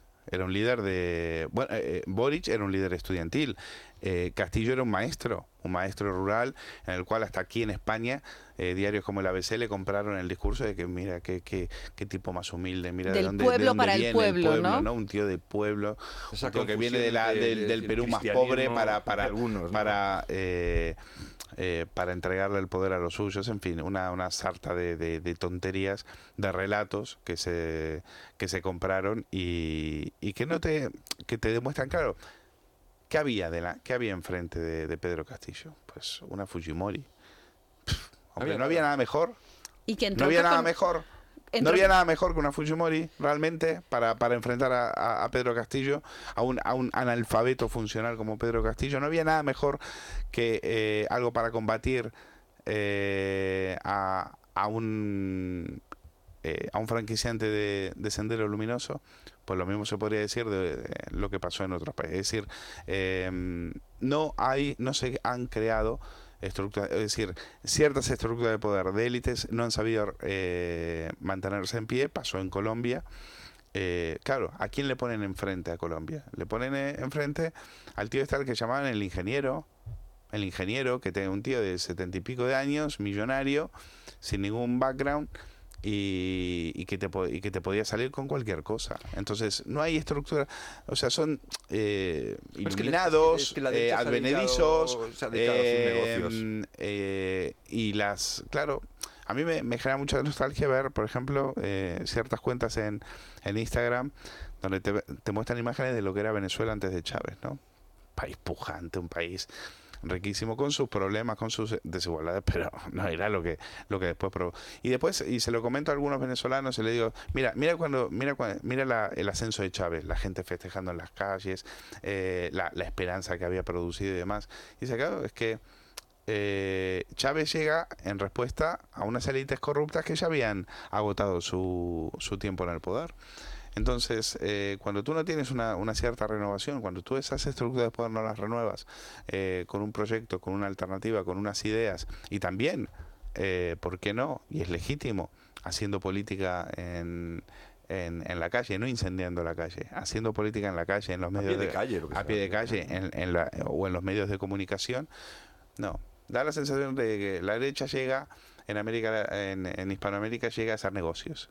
Llega a hacer negocios, llega a llevárselo crudo y, y al final el, el resultado es le entregan en bandeja el, el poder El- a, porque el ciudadano, el ciudadano, yo creo que muchos ciudadanos lo interpretan en el sentido de decir, bueno, para que vengan estos a hacer negocios y llevárselo ellos, por lo menos que vengan los otros que sabemos que también son unos ladrones, pero que algo reparten, no como aquel, como aquella También campaña que, que- había en Chile de, de- también hay que en, en entender- Brasil, en Brasil una campaña por un gobernador que ponía eh, roba pero da. Era el eslogan. En Sí. Argentina se decía también nos roba, pero- devuelve, ¿no? En roba, plan de pero hace, sí, el famoso roba pero hace, ¿no? Sí. Eh, hay que entender también, eh, Hispanoamérica no es España. Es decir, eh, los índices de pobreza que hay en, en Hispanoamérica, en la mayoría de los países hay, hay una pobreza que en España no se conoce. No se conoce, afortunadamente, pero no, no, no se conoce. Entonces, eh, Tiempo claro, tiempo. en ese, eh, a ese eh, con ese nivel de pobreza, tú puedes comprar votos fácilmente, ¿no? Y como ha dicho, como ha dicho Petro y como han dicho otros líderes de izquierda, no nos conviene, no nos conviene, lo, lo decían los chavistas, eh, no nos conviene que los eh, los escuálidos, en Venezuela le llaman escuálidos, no porque estén no porque estén desnutridos, sino porque le llaman así a los que son la oposición al chavismo, ¿no? Pues no nos convienen a estos escuálidos que, que les vaya bien, porque al final, si, si les va bien económicamente, acaban votando a la derecha. Entonces, eh, hace mucho tiempo que, y esto lo está descubriendo Pedro Sánchez a marchas forzadas, gracias a la inflación, tú mantienes a un pueblo, eh, el, el- el ajuste no lo hace el gobierno, el ajuste lo hace la gente, y finalmente eh, esa pobreza, mantenerlos en la pobreza, es lo que, lo que hace que esta gente siempre al final acabe, dependa. acabe gobierno porque dependa de ellos. En Argentina hay 20 millones de personas, 20 millones de personas que de alguna u otra manera están dependiendo de, de una ayuda de- del Estado. Claro, es esa, esa parte cautiva, ¿no? Que, que la izquierda Bueno, en maneja muy España, bien. eh, es decir, América es mucho más pobre, eh, algunos, ¿no? Pero dentro de esa pobreza, el que mejor situado estaba era Chile, es decir, a bastante distancia, ¿no? Y sin embargo, no, no ha servido tampoco, no sirvió tampoco de demasiado. Es decir, es el los relatos que se hicieron de lo que era Chile, eran, eh, algunas cosas eran ciertas, y es verdad, eh, pero porque desigualdad siempre va a haber un sistema más o menos abierto, es inevitable pero se exageró una enormidad. Es decir, se contaron cosas realmente que no tenían ni pie ni cabeza, ¿no? Pero se construyó esa idea de que Chile era un país que, que necesitaba ser liberado. Es decir, sus gente necesitaban ser liberadas de una pobreza y una explotación y de una corrupción extraordinarias, que no era tan cierto. Eh, en todo caso, habría, habría que hacer eso con Venezuela hoy en día, ¿no? Más que con Chile, desde luego.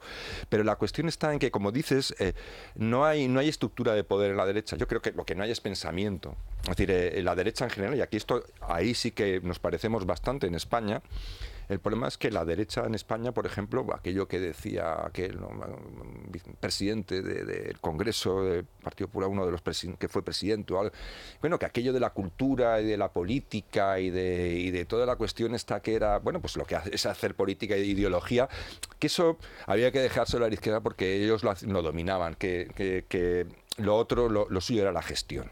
En la gestión al final se convierte. en negocio. Sí, claro, pero es que la gestión mm, mm, puedes venderla como la gestión de la política. No, no.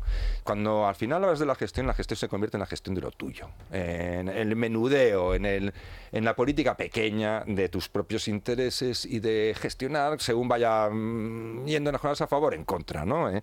Cambiando de opinión, cambiando de propuestas. Que hoy no vamos a subir el IVA, llegas y lo subes eso es la, en cambio, eh, los otros están, digamos, eh, eh, jugando a la política, porque, porque podemos criticar a Sánchez y podemos llamarle todo lo que merecidamente se merece ser llamado, pero lo que no cabe duda es que hay una cosa que está demostrando, ha demostrado Pedro Sánchez, es que en cuestión de lo que es hacer política, de lo que es comerse al rival por los pies, de lo que es ganar las batallas eh, en el momento oportuno, les ha dado un repaso monumental, les ha ido dando un repaso monumental a todos, por eso, por eso sigue ahí, ¿no? Es decir, aparte que no tiene escrúpulos, que no tiene tal, que eso también luego ayuda, ¿no?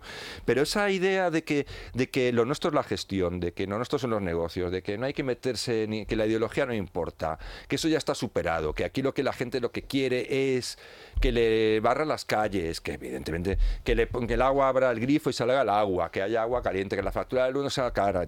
Si eso sabemos que es lo que al final también cuenta. Eso es importante, no se puede olvidar.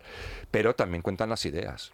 Si tú no tienes un sustrato intelectual a tu alrededor para explicar al público por qué la idea de Pedro Sánchez de hacer esto es una catástrofe y tu idea, por el contrario, es una buena idea, si no tienes esa estructura, esa urdimbre alrededor, si no tienes esos intelectuales, esos no son intelectuales, sino personas de la sociedad civil, empresarios, gente comprometida que sabe qué funciona y qué no funciona, si no tienes toda esa, esa plataforma, tú no puedes competir contra un adversario que sí la tiene, que la tiene en las universidades, que la tiene en las administraciones públicas, que la tiene en, en la sociedad civil, porque han creado una sociedad civil impostada impostada que vive del Estado. Y sobre todo tienen el, ¿Mm? tienen el apoyo, tienen el apoyo de eh, esos organismos internacionales que mandan muchísimo, ¿no? que mandan muchísimo. Entonces, eh, claro, el discurso de la ONU, el discurso de la UNICEF, el discurso de la Unión Europea, bueno, pues todos esos, ¿a quién ha apoyado la Unión Europea en Brasil? ¿A Bolsonaro? No, apoyaban a Lula, un corrupto como Lula,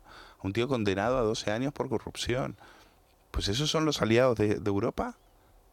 Europa es muy responsable de lo que pasa también en Hispanoamérica. Y Estados Unidos, con un Biden ahora haciéndole la pelota a, Maduro, eh, como lo está haciendo Macron también por, eh, del lado europeo eh, por el tema del petróleo, pues también es vergonzoso. Es decir,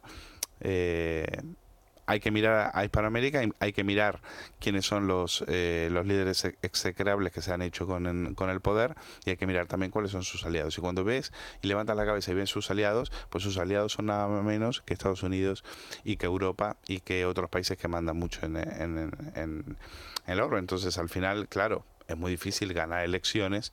Dice Bolsonaro que el propio Biden le dijo, tu tiempo está acabado, tú te vas a tener que ir y tienes que asumir que vas a perder las elecciones. Esto lo dijo, se lo dijo Bolsonaro eh, a Tucker Carlson, un periodista de Fox, el mismo periodista que demostró que el, que el asalto al Capitolio había sido una farsa.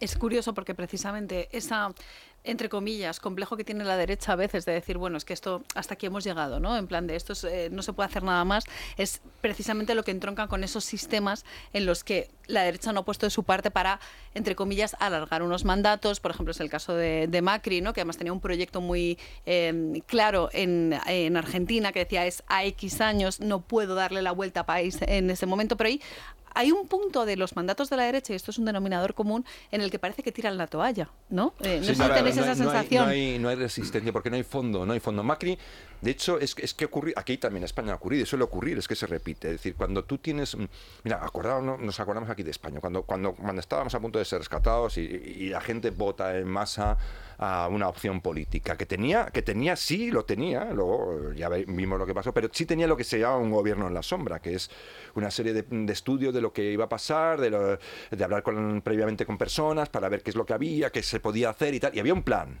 había un plan, pero llega llegan al poder y les tiemblan las piernas. Les empiezan a temblar las piernas. Tienen que tomar decisiones impopulares. Ya empiezan a tardar en tomarlas. Cuanto más tardes, más están sobre aviso tus adversarios.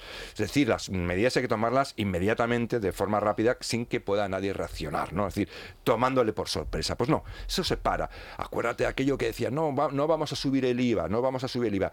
No, decir, bueno, pues es que no, es que vamos a subir el IVA porque vamos a hacer una evaluación competitiva, pero claro, para, para hacer la devaluación competitiva tienes que bajar un punto y medio también lo que eran las cotizaciones sociales, es decir, para convertir nuestro trabajo más competitivo con respecto a lo que producían los de fuera. Pues no, al final suben el IVA, lo suben varias veces, suben todos los impuestos, pero no tocan nada de lo demás porque tienen miedo de la reacción, de cómo la izquierda se organiza y se, y se, y se moviliza en la calle, ¿no? Es decir, en la calle y donde, donde haga falta. Pero eso deberían revisar eh, quién sí lo pudo aguantar, entre otras cosas, fue Margaret Thatcher, que tuvo que pasar esa, tuvo un gobierno en la sombra y tuvo que aguantar eso. Macri, cuando llega al gobierno, tiene un plan efectivamente de largo plazo, pero empieza a hacer, tomar decisiones contrarias a lo que necesitaba para salir para salir vivo en el corto plazo. Exacto, la clave es ese corto plazo, ¿no? Que hace que eh, ese plan a largo plazo no se pueda llevar a cabo. Bueno, también es verdad que eh, inexplicablemente eh, Trump le echó, un, le echó un, cable cuando el FMI le da el mayor préstamo de la historia, el mayor préstamo, el mayor el mayor el mayor manguerazo de dinero que dio el FMI en toda su historia se lo dan a Macri. Todavía están preguntándose a dónde ha ido el dinero. Claro, claro. Es que eso es Porque ese, ese manguerazo era para, para, para montar una estructura de poder que, que eh, que le permitiera a Macri seguir una, una legislatura más, ¿no? ¿Dónde, ¿Dónde ha ido eh, a parar ese dinero? Pues no, lo, no se lo sabe. La izquierda en ese sentido es mucho más eh, lista, monta sus Cuando hablo de estructura de poder también cuento a los empresarios. Es decir, ¿quiénes son los mayores eh, apoyos económicos de Lula? Pues los apoyos eran, eran constructoras. El caso de Oderbrecht es un caso de constructoras, constructoras muy poderosas que también, a base de sobornos y demás, eh, sabían, eh, eran, eh, eran una, una, una, fuente de financiación para, para Lula. no estoy proponiendo ni, ni se me ocurre un caso de a la, a la, a la derecha, pero sí, cuando tú ves que están huérfanos de los medios de comunicación, cuando tú ves que, que las alternativas que ha votado la gente, como en el caso de Trump o en el caso de Bolsonaro, son Em, vilipendiadas por, por, grandes estructuras mediáticas que no tienen ninguna credibilidad, pues entonces tú tienes que crear algo paralelo, tienes que crear algo para que no puede llegar eh, Twitter y te cierre la cuenta, como le hicieron a Trump, o te monten un asalto al Capitolio, que, que como estamos viendo ahora, gracias a, a la labor de un periodista, porque hubo eran miles y miles de imágenes eh, de, las cámaras de seguridad que se ocultaron para que no se vea que eso había sido un montaje. Entonces, cuando tú eh, gobiernas, tienes precisamente que hacer que esas cosas no te las pueden hacer, no te pueden montar eh, ese tipo de farsas, porque con eso acaban contigo. Y cuando eres, te llames Trump, te llames Bolsonaro o te llames Macri, es así de simple, ni hablar de un, de un cobarde como, como Piñera que directamente se, se rindió sin, sin luchar. Eh, hay vientos de cambio, hay señales, eh, algo para, para decir, bueno, puede, puede esto cambiar. Bueno, lo que está haciendo Milei en Argentina es, es revolucionario. Si eso le va a permitir ganar las elecciones o no, pero a mí ver que gente, que los estratos sociales más bajos de Argentina eh, apoyan las ideas eh, de un ultraliberal. Eh, y esto lo digo como lo, lo de ultra, lo digo en este caso como, elogio, no, Como, no como crítica, pues es algo que yo pensé que, jamás, porque las el liberalismo era, era un era algo propio de, de, de en Argentina, de, de, gente rica, de aristócratas y tal, mm. pero no eran, no eran ideas jamás eh, y ese era uno de los problemas. Jamás no, habían sabido, no habíamos sabido cómo hacer que esas ideas llegasen a, la gente más de menos recursos. De, la posibilidad de que cambien las cosas. Yo creo que mm, igual directamente lo que ocurre allí, yo creo que a veces lo que ocurre aquí es lo que acaba contagiando, como, como bien decías, pues eh, quiénes son los aliados a veces al final en última instancia de los eh, tiranos que están destrozando Hispanoamérica. Pues casualmente, pues quienes son, se supone que son los adalides de la democracia y de los derechos humanos, Unión Europea, Estados Unidos, países muy significativos de Europa. Pues por, precisamente por eso, yo creo que habría que mirar también, yo miraría curiosamente hacia el este de Europa es decir, porque a veces las cosas ocurren de la forma más insospechada. Ahora mismo en el este de Europa hay un movimiento, un movimiento conservador, que tiene muchas facetas y tiene muchas, eh, desde los más moderados hasta los menos moderados. Pero eh, la, la, singularidad que tiene es que ese movimiento, que es de diferentes países y cada uno para atender sus propias problemáticas, está dialogando entre sí, están reuniéndose entre sí, están viendo objetivos comunes, precisamente por lo pronto para parar a esta Unión Europea en todos los aspectos que pretende arruinar. Parece que quiere arruinar a sus ciudadanos, ¿no? a nosotros. ¿no? Entonces, entonces hay un movimiento ahí bastante interesante que sí que está construyendo, sí que está construyendo una estructura intelectual eh, una estructura, digamos, de apoyo a las personas que más o menos van a poder defender determinadas políticas, determinadas orientaciones políticas o reclamaciones, y que sí se están coordinando y que cada vez es más numerosa y más fuerte. De, eh, entonces, Mm, yo lo digo porque, claro, hacer eh, esto es política ficción y hacer pronósticos es, la forma más fácil de estrellarse, ¿no? Pero digo que igual lo primero que tiene que haber es una corriente de cambio dentro de la propia Europa, dentro del propio España, incluso porque acabará, ojalá se acabe contagiando, de una forma de volver a hacer política que no consista en simplemente en imponer tu visión del poder, o sea, no imponer tu visión, sino en ofrecer es decir, eh, cuando tú te presentas a unas elecciones, eh, cuando eres de, la derecha, pues la gente te mira con escepticismo, diciendo, sí, eh, vamos a darte el voto para que gobiernes, pero gobernar, ¿para qué? Esa es la gran pregunta. Pues lo que están respondiendo en, el este de Europa es esa pregunta. Están intentando responderla, crear gobiernos en la sombra para responder a estas preguntas, de que no tienen que ser las cosas de esta manera, sino que hay otra forma de hacer las cosas. Que, por ejemplo, el tema de la inmigración, que no se trata de prohibir la inmigración o de hablar, sino que la inmigración no puede ser como está ocurriendo ahora mismo, que eso hay que cambiarlo y que eso hay que afrontarlo porque es un problema importante. ¿no? Es decir, y que hablemos de las cosas, de los problemas sin tener y ningún complejo. Y que hay que, y que hay propuestas políticas que poner sobre la mesa, que poner sobre la mesa que no se están poniendo y que ponerlas de forma organizada. Sí, Javier, pero el, el, punto es en también las necesidades que tiene la gente.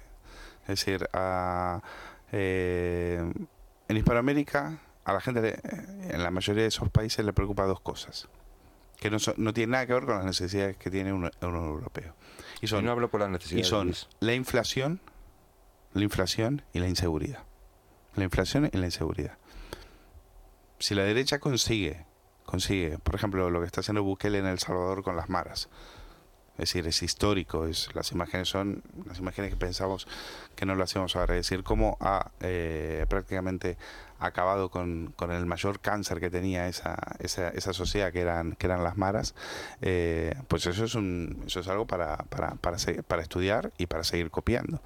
Entonces, quien pueda, si la derecha consigue acabar con esos dos males, con la inseguridad y con la inflación, pues eso sí va a permitir crear un, un, proyecto a largo, a largo plazo. ¿Se puede resolver? Claro que se puede resolver. ¿Tiene la derecha, eh, el, se lo cree de verdad para poder, para poder llevarlo a cabo? Lo dudo, lo dudo lo dudo. En el caso de Milei, Milei lo tiene claro en el, en el caso de la inflación. No sé cómo hará eh, para resolver el tema de la, de la inseguridad, pero como encuentran las llaves tanto de una cosa como de la otra, ahí creará una estructura de poder que pueda eh, servir a futuro. El, problema es que, eh, y eso es algo que es irremediable, por eso hay que, hay que tener fondo, fondo y aguante. Y hay que tener mucha capacidad de resistencia. El problema es que, por ejemplo, para luchar con la inflación generalmente provoca durante un espacio de tiempo una sobreinfracción. Es decir, es que las cosas, a veces, el problema de la política, a veces es que, eh, sobre todo la izquierda, que lo utiliza mucho, es eh, reducir todo a cuestiones muy simples. Cuando hablamos de populismo, básicamente, en general, es la izquierda. La izquierda hasta la izquierda seada, ¿eh? es muy populista. ¿no? Por ejemplo, lo estamos viendo ahora mismo, ¿no? hay, mm, hay un problema con que algunas mujeres tal o no tienen una discriminación. Hacemos una ley de paridad es un problema mucho más complejo como para aplicar una ley tan simple como la ley de paridad, porque esa ley no va a resolver el problema, va a crear nuevos problemas ¿Vale? Y entonces, eh, eh, esa mentalidad que al público trasladas de que las cosas son blanco o negro, entonces se resuelven con leyes muy simples. Pues no.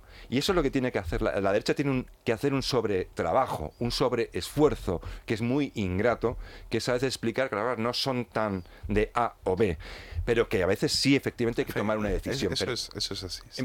Entonces, ahora, si quiere combatir la inflación, va a tener que, seguramente, periodos de sobreinflación. A ver cómo explicas tú Oh, Mira, al público. mira, la última vez que Argentina tuvo una inflación de un dígito, lo cual hoy sería una, una cosa milagrosa, fue durante el gobierno de Carlos Menem, un gobierno peronista, en los años 90. Eh, la izquierda, eh, inteligentemente, como explica Javier, creó, falseó un relato de, claro, esto, nosotros no podemos tener una paridad, eh, un peso, un dólar. Eso es insostenible. Eso es insostenible. Incluso, pa- eh, ¿qué había hecho Menem? Pues cerrar el Banco Central, que es lo mismo que quiere Milei. Milei quiere dinamitarlo. Pero Que es- que es lo que hizo que, que inflación. no estaría que Sí. no estaría mal sobre todo eh, eh, eh, que bueno en Europa no lo podrían hacer porque si no eh, claro se, eh, Se acaba todo. se acaba la no hay con qué pagar porque aquí estamos viviendo de, de- de- de papelitos pero en, en- durante 10 años casi 10 años eh, la izquierda creó esa, esa idea de que no se podía, de que Argentina, eh, de que ese cambio era insostenible. Un peso, un dólar no podía mantenerlo. ¿Por qué? Porque lo que quería la izquierda era entrar en el Banco Central, empezar a imprimir de vuelta y volvamos al, eh, al peronismo de los años de los años 40 y a vivir de- del aire. Y efectivamente, esas medidas duras, esa, eh, los primeros años de Menem fueron durísimos porque tuvo que cortar con una hiperinflación, hiperinflación que le había venido, eh, que había provocado un gobierno de centro izquierda, que es el gobierno de, Ra- de, de- de Raúl Alfonsín, hoy eh, idolatrado eh, eh, y por, por ignorantes que no han, no han sufrido Y te sus políticas. Felipe ¿no? González, claro, un que no han sufrido Estado, sus ¿no? políticas, que ni siquiera se acuerdan de lo que era. Eh, entonces hay que hay que acordarse de eso y al mismo tiempo que tú implementas esas esas medidas tienes que crear inmediatamente un relato un relato para, para contrastar lo que te va a venir después Eh, el gobierno de centro izquierda que siguió a, a Carlos Menem es verdad que había había corrupción sí sí incomparablemente menor a la que vino después Hombre. incomparablemente menor. O sea, jamás pensamos que podía venir eso. Eh, y en eso tuvieron mucho que ver, mucho que ver la izquierda y mucho que ver medios de centro derecha. Medios de centro derecha, magnates, magnates de centro derecha. Me estoy acordando de Jorge Fontevecchia, me estoy acordando del grupo Clarín, eh, en parte también la, el, el grupo La Nación. Es decir, Menem se quedó solo en ese, eh, en ese sentido. Y en ese momento nos parecía, eh, parecía que, que- estaba caducado y que era algo que ya eh, había que dar paso al cambio. Vino el cambio. En dos años se cargaron el país. En dos años se cargaron el país. En dos años muchos perdimos todos nuestros ahorros. En dos años eh, te especificaron los, las cuentas en dólares. En dos años tuvimos que buscar eh, dinero en otros lados o directamente irnos del país. En dos años. En dos años. Entonces, esa es, eh, esa es la izquierda, la centroizquierda, como la quieras llamar, cuando llega al poder en, Hispanoamérica. Entonces, eh, crear estructura de poder es muy difícil y sobre todo defender políticas muy que al principio son, eh, son muy difíciles de, de mantener, pero que a la larga, esos años, hoy, hoy, me da gracia porque lo ves en redes sociales como los argentinos añoran lo que fueron los años 90. Y yo los viví y parecía que era el fin del mundo. Parecía que era el fin del mundo. No, no, no, no, no. El fin del mundo vino después. El fin del mundo vino por aquellos que precisamente querían acabar con ese gobierno. Es como dice el dicho de otros vendrán, qué bueno te harán, ¿no? Pues esas son las desgracias que nos trae de repente los nuevos políticos que acaban gestionando ¿no? los países y que vemos como sus políticas a veces empeoran ¿no? la herencia recibida. Yo la verdad es que quiero cerrar esta mesa de tertulia, si os parece, con una esperanza. Ojalá cambien las cosas. Hombre, claro que sí. La cosa está complicada, eso sí, yo no como tengo ninguna, decimos. la verdad. Yo quiero mantenerla, como quien dice, pero por- ya yo creo por, que la- yo soy, por un yo soy- convencimiento. Yo soy, como. eh, esto lo, lo, lo, lo ha defendido mucho Gabriel Albiac. Dice, eh, leyendo Espinosa, y dice que el peor problema es la esperanza.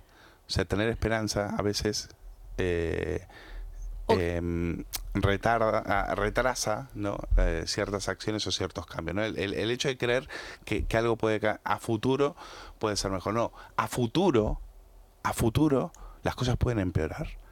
Y lo hemos visto. Entonces, actúa de cara no a que hay una esperanza de que va a mejorar, no, actúa de cara a que el futuro puede ser peor de lo que tienes ahora. Lo acá para cambiar. Para... Actúa de cara a defender lo que tienes ahora, que quizás no sea tan malo. En cualquier caso, que, Que, que haya quizás acción. no sea tan malo. Exacto. Que quizás no sea tan malo como, lo, que puede, venir. sí. ¿eh? O sea, ojo con la esperanza. Que la idea de la esperanza puede ser, eh, en cierto sentido, bastante contraproducente. Exacto. Entonces- que, no, que no mueva la inacción, sino todo lo contrario, ¿no? Que, o, que o para valorar lo que tienes. Exacto. Porque si los argentinos hubieran valorado lo que tenían en aquel momento y no vilipendiarlo y no intentar derro- eh, No comprar determinados dinamitarlo lazos, ¿no? y no dinamitarlo, pues quizás les hubiera ido un poco mejor. Y sobre todo que esos lazos de los que hablábamos al comienzo de esta mesa no se terminen, o sea, no, no nos- no nos junten más, sino todo lo contrario, ¿no? Nos separen y que no seamos realmente el reflejo de lo que estamos viviendo allí, ¿no? Eh, que lo que hay en Hispanoamérica eh, eh, cambia mejor y que nosotros no tomemos ese ejemplo que ya ven ustedes, que no va por ningún buen camino. Pues Javier Venegas, muchas gracias por haber estado en esta mesa especial de tertulia. Luis Valcarce, Gracias. muchísimas Gracias a gracias. ti, Carmen. y a ustedes, hacemos una pequeñita pausa y seguimos aquí en Sin Complejos en el Radio.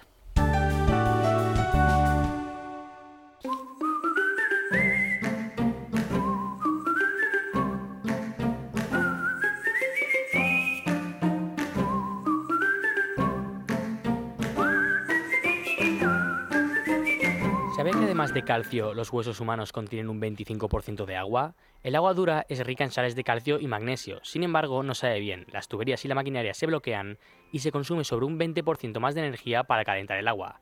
¿Qué beneficios ofrece Masical? Antonio Ruiz, buenos días.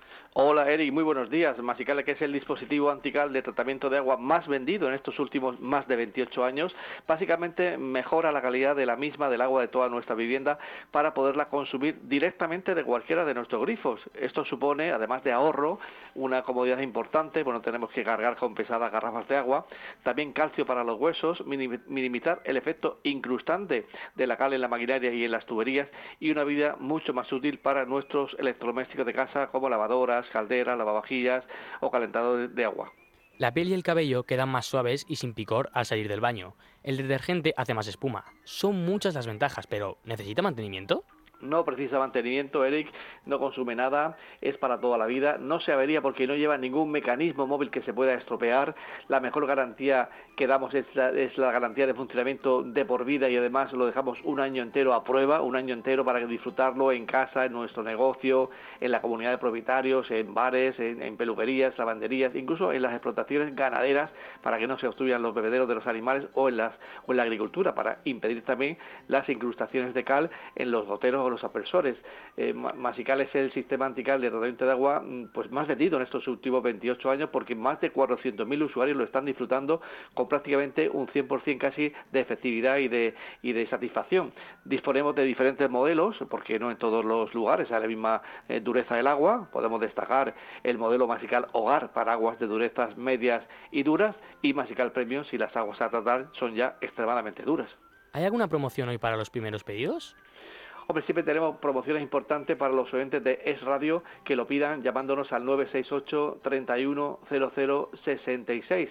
Y es que por 99 euros que vale un masical, te vamos a regalar otro, le vamos a regalar otro para una segunda vivienda, para que lo puedan compartir y así cada uno pague la mitad, que no llega ni a 50 euros. Eso sí, llámenos ahora, en este momento, al 968 31 00 66 o si lo prefieren pídanlo en nuestra página web y así la visitan, eh, masical.es. Ya lo saben, 968 31 00 66. 968 31 00 66. O emasical.es.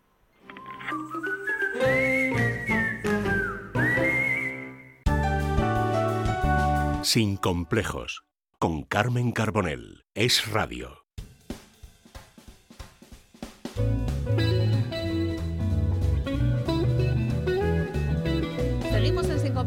De Radio y en este caso nueva mesa de tertulia. Me acompañan en esta mesa don Carlos Cuesta. Bienvenido a esta su, su casa. Hoy no le vamos a interrumpir. Está bastante bien esto.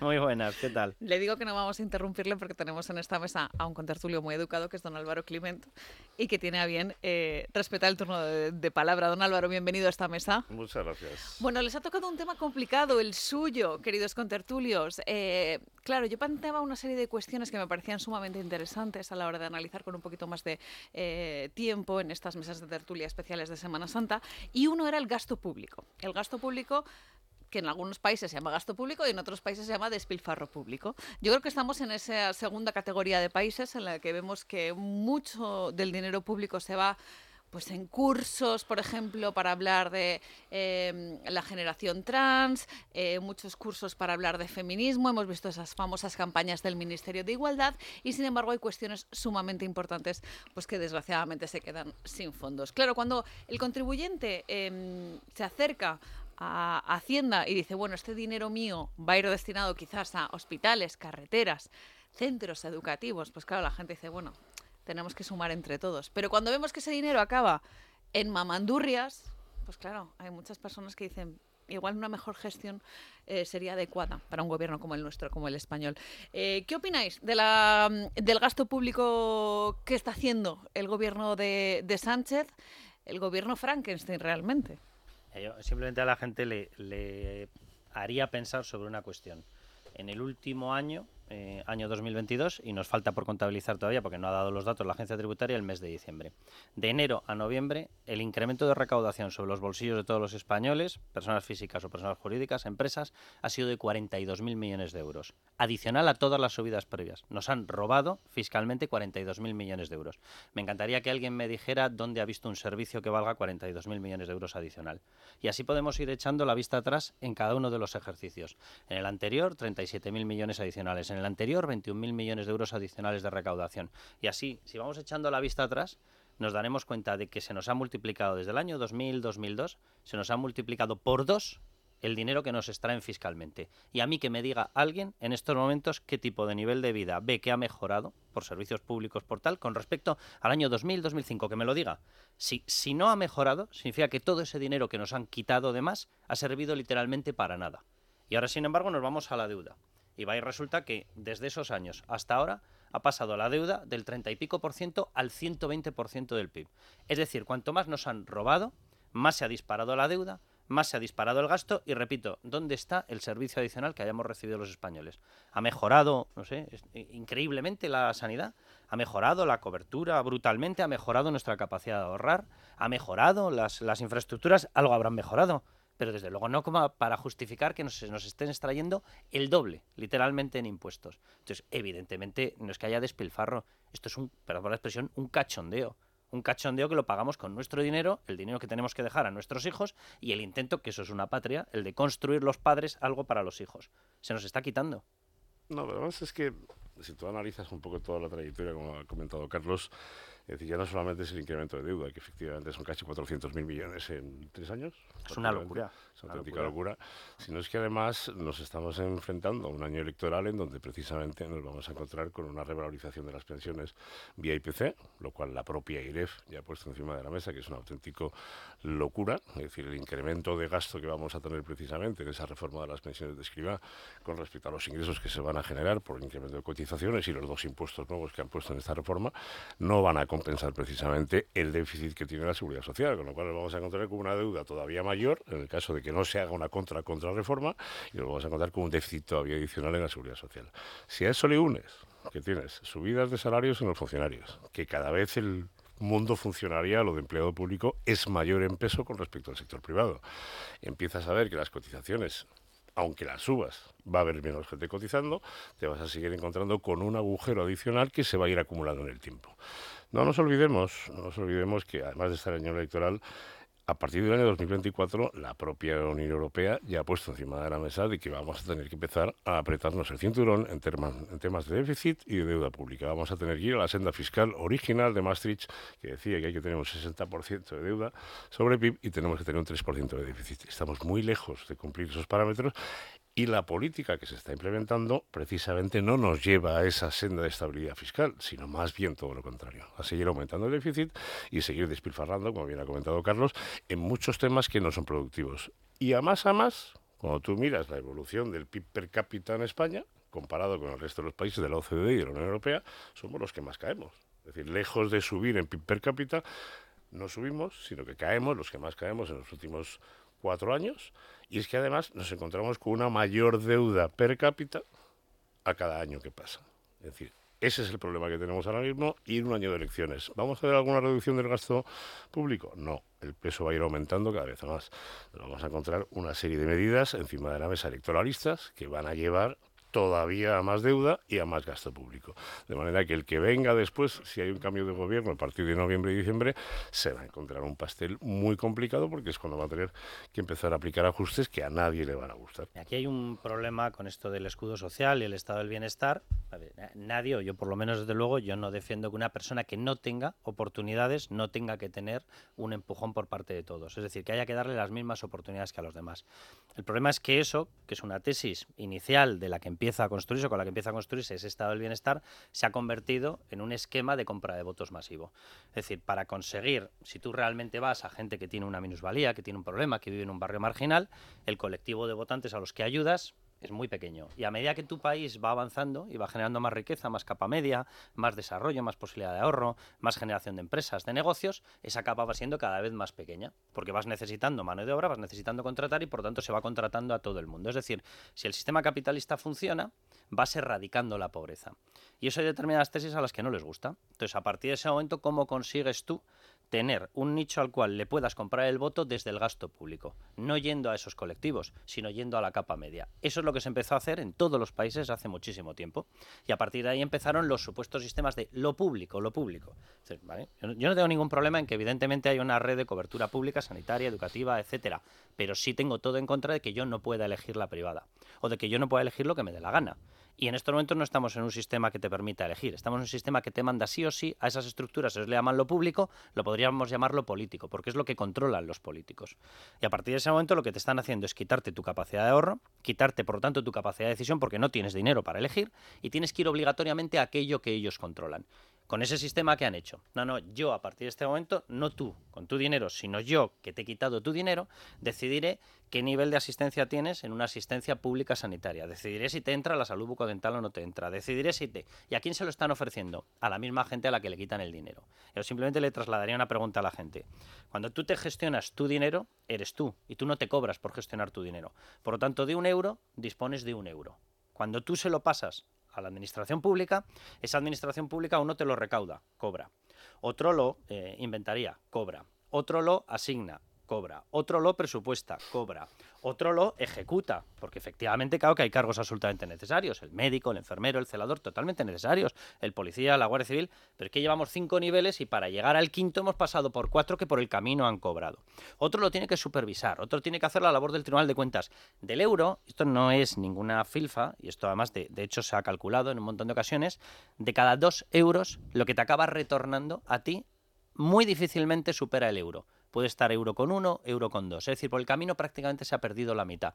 Si tú te lo gestionas tú, tienes el euro. Si te lo gestiona la administración pública, por muy bien toma pedazo de, utopía, por muy bien que lo gestionara, te retornaría aproximadamente la mitad en servicios. Esa es la realidad y esto te debería llevar a una tesis en la cual dijeras, oye, todo lo que pueda elegir privadamente la gente que lo puede elegir, que lo haga privadamente. Porque nos ahorramos intermediarios. Y no estoy diciendo lo de intermediario con ningún carácter peyorativo, no, pero son intermediarios. Porque la administración funciona así. Porque si no las posibilidades de robo son brutales, etcétera. Si a esto le sumamos que encima, en la España actual, el nivel de gestores que tenemos es lo peor de lo peor, es decir, lo que va a la capa política es aquello que no ha sido querido por las empresas. Yo lo digo así, Ronald Reagan lo decía de otra manera cuando le preguntaran, pero ¿hay talento en la administración pública? Se rió y dijo, no, si lo hubiera ya lo habría fichado la administración privada o la empresa privada. Resulta que a esto que acabo de enumerar, sumémosle el hecho de que los gestores son los peores. Resultado, tú estás quitándole la capacidad de elegir a la gente le estás quitando que ellos mismos puedan hacerse sus trámites para hacerlo pasar por una masa que no deja de crecer. Oye, simplemente una cuestión, en los años 80 toda España la administraban 1,5, 1,6 eh, millones de empleados públicos. En estos momentos tenemos 3,5 millones de empleados públicos en plena informatización. Es decir, a más informatización, a más sistemas telemáticos, más difícil es gestionarlo, que necesitamos más del doble. No tiene sentido. Esa es una de las claves precisamente que nos ha afiado, entre comillas, Europa, esos fondos de Next Generation que se nos asignaron después de la pandemia. Muchos otros países, por ejemplo, los han utilizado para digitalizar la administración. En nuestro caso en particular se han ido a eh, el ahorro energético a través de la subvención del cambio de ventanas que puede ser una muy buena medida, pero teniendo en cuenta cuáles son los problemas que precisamente está detectando eh, Carlos Cuesta, quizás esos fondos Next Generation de la Unión Europea pues hubieran estado mejor en otro sitio, ¿no? Como en esa medida que os comentaba de la digitalización de la administración y agilizando esos trámites burocráticos. No sé si, Álvaro, coincides con mi diagnóstico. Estás introduciendo además un factor adicional a lo que ya hemos comentado. Si además de todo el despilfarro público que tenemos y además de todo el incremento de deuda que estamos sufriendo, le añadimos que hemos recibido prácticamente 45.000 millones de fondos de Europa, lo que no tiene explicación es que precisamente nuestro PIB no haya recuperado todavía los niveles y somos el único país de la OCDE y de Europa que no hemos recuperado los niveles de 2019 y además nos encontremos precisamente con una bajada de competitividad de las empresas, con una carga fiscal cada vez mayor, que la vas comparando con la OCDE y si la comparas en los últimos cuatro años vamos subiendo a punto por año. Con lo cual, ¿qué nos encontramos? Nos encontramos que lejos de haber aprovechado precisamente todo ese gasto y toda esa inyección de fondos en la economía, nuestra economía está todavía peor de lo que estaba en 2019. Lo cual volvemos a aquel informe de la IREF en su día, que creo que fue del año 2019, en el que decía que sobraban 60.000 millones de gasto público, que se podían ahorrar 60.000 millones de gasto público haciendo un análisis exhaustivo de todas las partidas del presupuesto. Hablamos de hace cuatro años. Pero es que de esos 60.000 había 14 que eran transferencias y subvenciones que estaban absolutamente descontroladas. Es decir, estamos hablando de cantidades muy importantes que podrían representar incluso presupuestos de muchos ministerios, en sanidad, en educación, etcétera. Entonces, si todo eso se está despilfarrando, coincido perfectamente en lo que dice Carlos. Estamos en una etapa en donde los gestores de los últimos cuatro años, los que sean los peores, es que están tomando decisiones que además están generando más problemas de los que ya teníamos. No nos olvidemos que todo esto que estamos comentando al final se ha traducido en uno de los mayores problemas que tienen las economías en este momento, que se llama inflación. Es decir, aquí, por mucho que diga nuestra ministra Calviño que a ella no le suben los precios en, el, en la cesta de la compra, hay que recordar que ya han subido más de un 20% que es lo que sufrimos los ciudadanos de a pie cuando vamos a los supermercados normales y sí que vamos al supermercado. Y además hay que recordar que la inflación es acumulativa, es decir, que no es una cuestión de un mes ni una cuestión de seis meses, sino que es que vamos acumulando esa inflación y de media llevamos ya casi un 15% en dos años. Entonces, en la medida en que vamos metiendo más presión a la economía, le vamos inyectando más fondos públicos, más subvenciones, más paguitas, más de 200 euros por aquí, 400 por allí, se está retroalimentando esa maquinaria de manera que esa inflación subyacente, que ya la tenemos por encima del 7%, no va a bajar mañana, ni va a bajar pasado mañana, ni va a bajar de aquí a fin de año.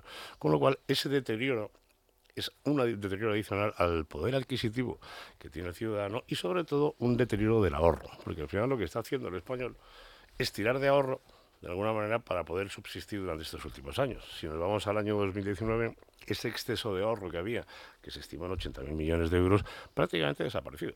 Es decir, estamos de un ahorro sobre renta disponible de un 18%, bajado prácticamente un 5%.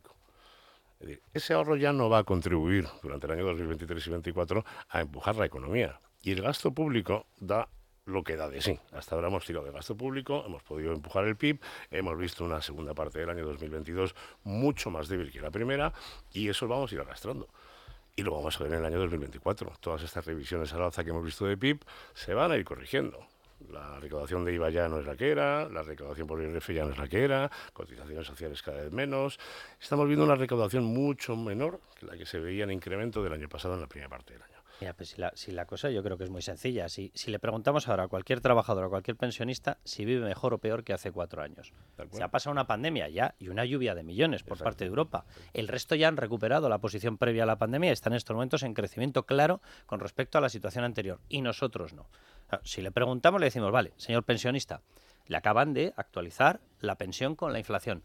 ¿Usted realmente ha mejorado el poder adquisitivo, sí o no? Y la respuesta es no, un no rotundo. Señor trabajador, le han subido un montón de veces el salario mínimo interprofesional. ¿Usted vive ahora con más poder adquisitivo o menos que antes? Y la respuesta es menos.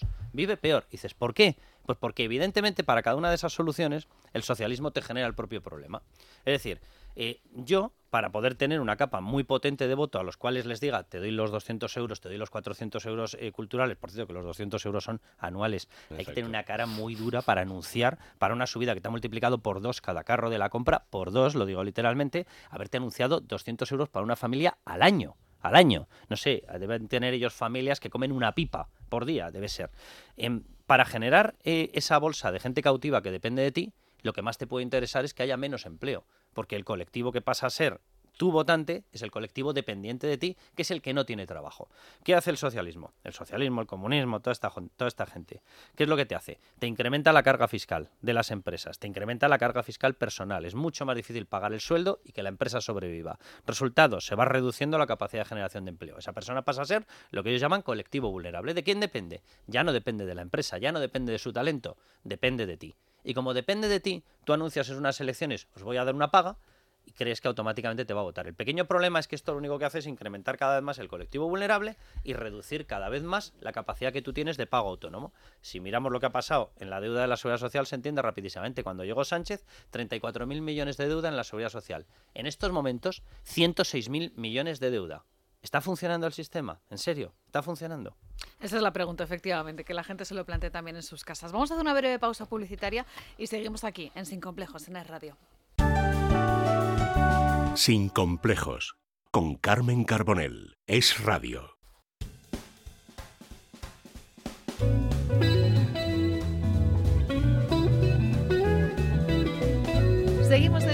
Complejos de Radio, ya saben ustedes, Luis del Pino en estos programas especiales en los que tenemos un poquito más de tiempo pues para hablar de diferentes cuestiones. Me acompañan en la mesa Álvaro Clement y Carlos Cuesta y con ellos estábamos hablando del gasto público. Pero claro, a la hora de hablar de gasto público y ver cómo está funcionando la administración, eh, tenemos que reparar necesariamente en algunas entidades que tienen ciertos atascos. Por ejemplo, vamos a pensar en los juzgados, vamos a pensar precisamente en los tribunales y en cómo de un tiempo a esta parte lo que está haciendo Pedro Sánchez es agenciarse la justicia, que yo creo que ya era lo que le faltaba, a través, ya saben ustedes, de colocar a esas personas de confianza. Por ejemplo, estoy pensando en Dolores Delgado.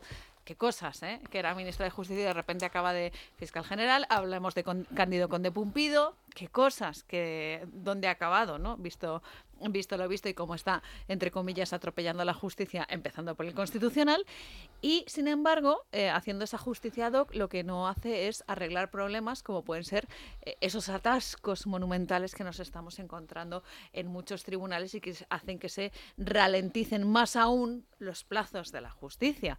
Esto, claro, imagínense ustedes a alguna persona que está esperando, pues por ejemplo, que recuperar su casa que está en manos de unos ocupas y quiere recuperar su casa. Eh, pensiones eh, eh, de las muchas que existen, ¿no?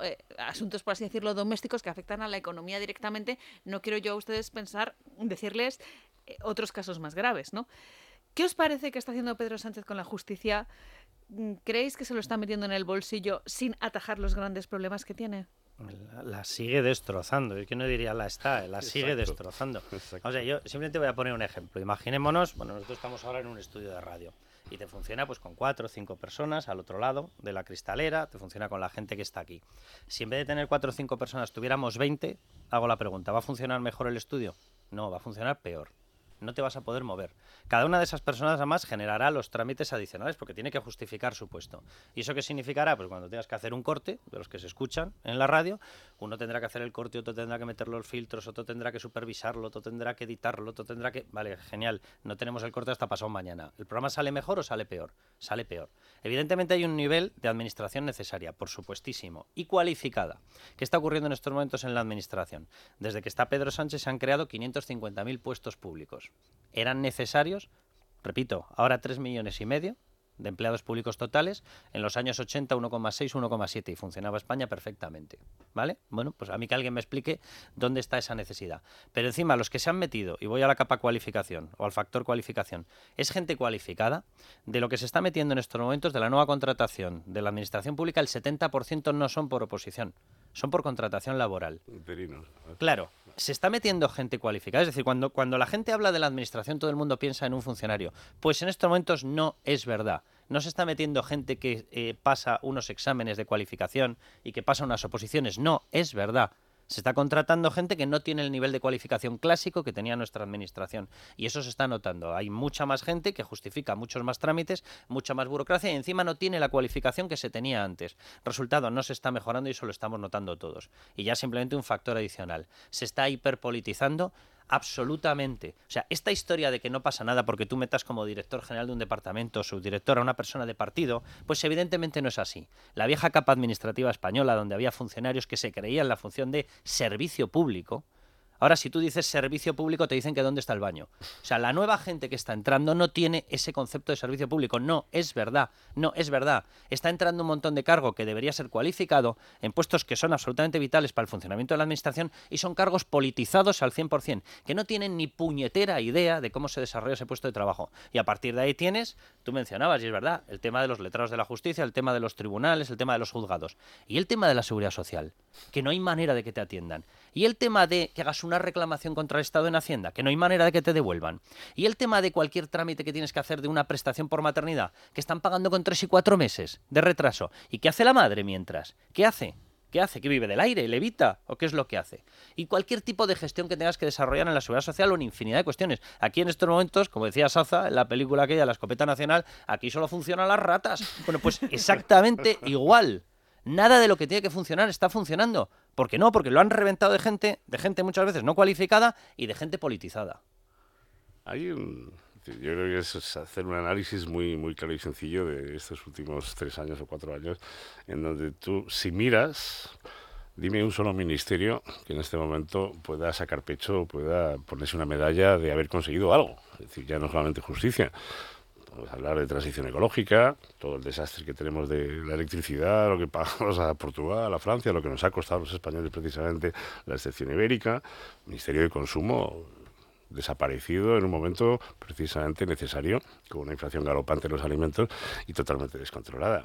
Economía, bueno, ya hemos hablado, el resultado de doña Nada Calviño es nada, básicamente. Pues que podemos seguir por todos y cada uno de los diferentes ministerios y darnos cuenta de que prácticamente ninguno puede sacar pecho de nada, ni puede poner encima de la mesa que las medidas que se han ido adoptando han sido realmente efectivas y al final ha redundado en una mejor situación de la población, gente más contenta, que gana más dinero, que tiene mejor empleo. No, todo lo contrario, ya por no hablar de Yolanda Díaz en el Ministerio de Trabajo. ¿Qué ocurre? En el caso que tú comentas precisamente de la justicia, al margen de la politización que es que apesta desde el nombramiento de Loles Delgado que tú has mencionado, siguiendo por el Consejo General del Poder Judicial, siguiendo por el Tribunal Constitucional, con De Pompido, eh, y todas y cada una de las diferentes jurisdicciones, sobre todo en Cataluña, como el Gobierno, el País Vasco, etcétera, estamos viendo que hay una manipulación absoluta y total de algo que tendría que ser completamente independiente. En la medida que estamos metiendo precisamente perfiles politizados y perfiles que no dan las, la talla, ni mucho menos, que no tienen la categorización profesional para poder ejercer esos puestos, pues se va creando un conflicto cada vez mayor y la burbuja crece y crece y crece y crece. Tú lo has dicho antes, gente que no puede recuperar su casa, gente que tiene litigios pendientes por pensiones, gente que tiene litigios pendientes por deudas con Hacienda, etcétera, etcétera, se van acumulando. Pero es que desde la pandemia, no nos olvidemos, se ha generado una especie de sensación de que, bueno, las cosas van más lentas, son más complicadas, porque no se puede hacer presencial, todo era teleremoto, entonces al final, pim, pim, pim, se ha cogido una dinámica en la cual todos los días te desayunas con una portada de periódico, con un comentario en las redes sociales, de que no hay que pedir lista de espera y nadie te coge un teléfono. Llamas a la seguridad social y allí no existe nadie y pide hora y te la dan para dentro de tres meses. Es decir, se está montando un problema de eficiencia y de eficacia en España cuando tendría que ser todo lo contrario, tú lo has dicho, vamos hacia una inteligencia artificial, vamos hacia un montón de desarrollos que estamos viendo paralelos, pero que no se traducen en el día a día de la ciudadanía. Es decir, los únicos que han podido más o menos mejorar algo su, digamos, capacidad de servicio al, cliente son los bancos, que al fin y al cabo, pues con sus inversiones privadas han digitalizado más los temas, han, han puesto una serie de facilidades para que el, el cliente no tuviese que ir a una sucursal, pudiese hacer determinados trámites, pero la administración desde ningún punto de vista.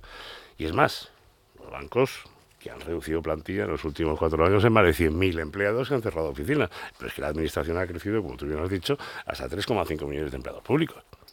Más los que vendrán que ahora para inmigraciones sí van a contratar a 600 adicionales más porque vienen las elecciones y queremos que los inmigrantes voten. La policía o la Guardia Civil está alertando, por ejemplo, un caso concreto con respecto al tema de ideología de género y lo que está ocurriendo con las normas estas cruzadas hiperpolitizadas.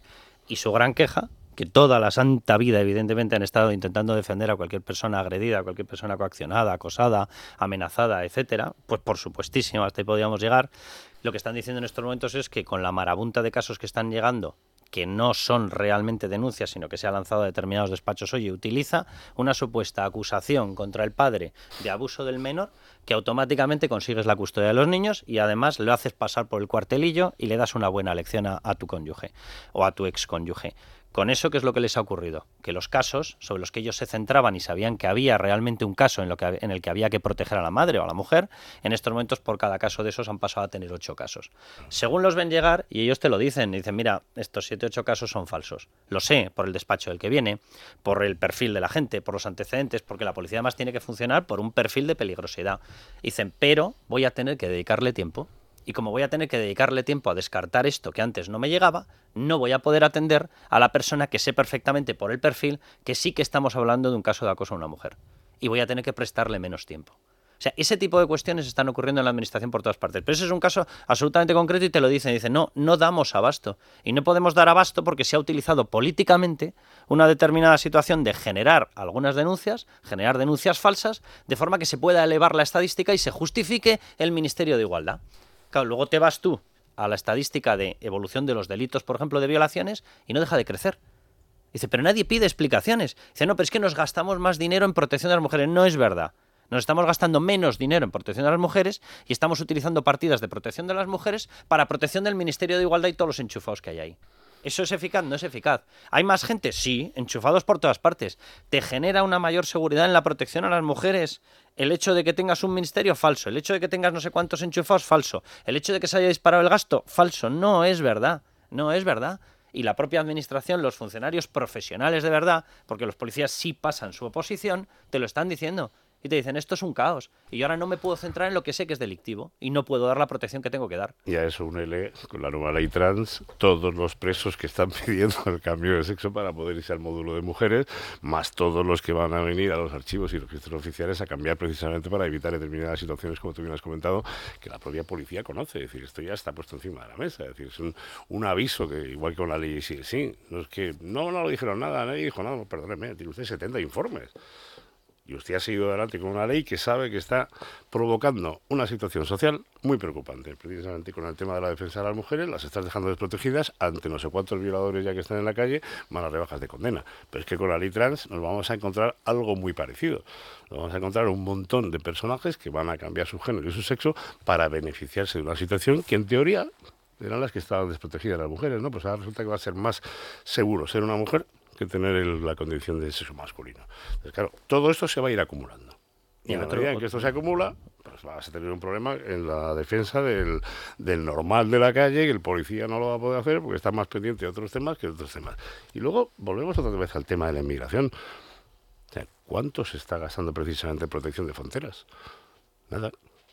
¿Cuántas quejas se han puesto ya encima de la mesa por la parte de la línea de Concepción, Algeciras, etcétera, de la Guardia Civil y la Policía Nacional ante las avalanchas de inmigrantes que tuvimos en su momento? Ahora, eso sí, por la puerta de atrás, dinero a Marruecos para comprar vehículos blindados y coches, no sé qué. Y luego le damos un dinerito para sacar adelante sus inversiones en empresas y en, obras hidráulicas, etcétera.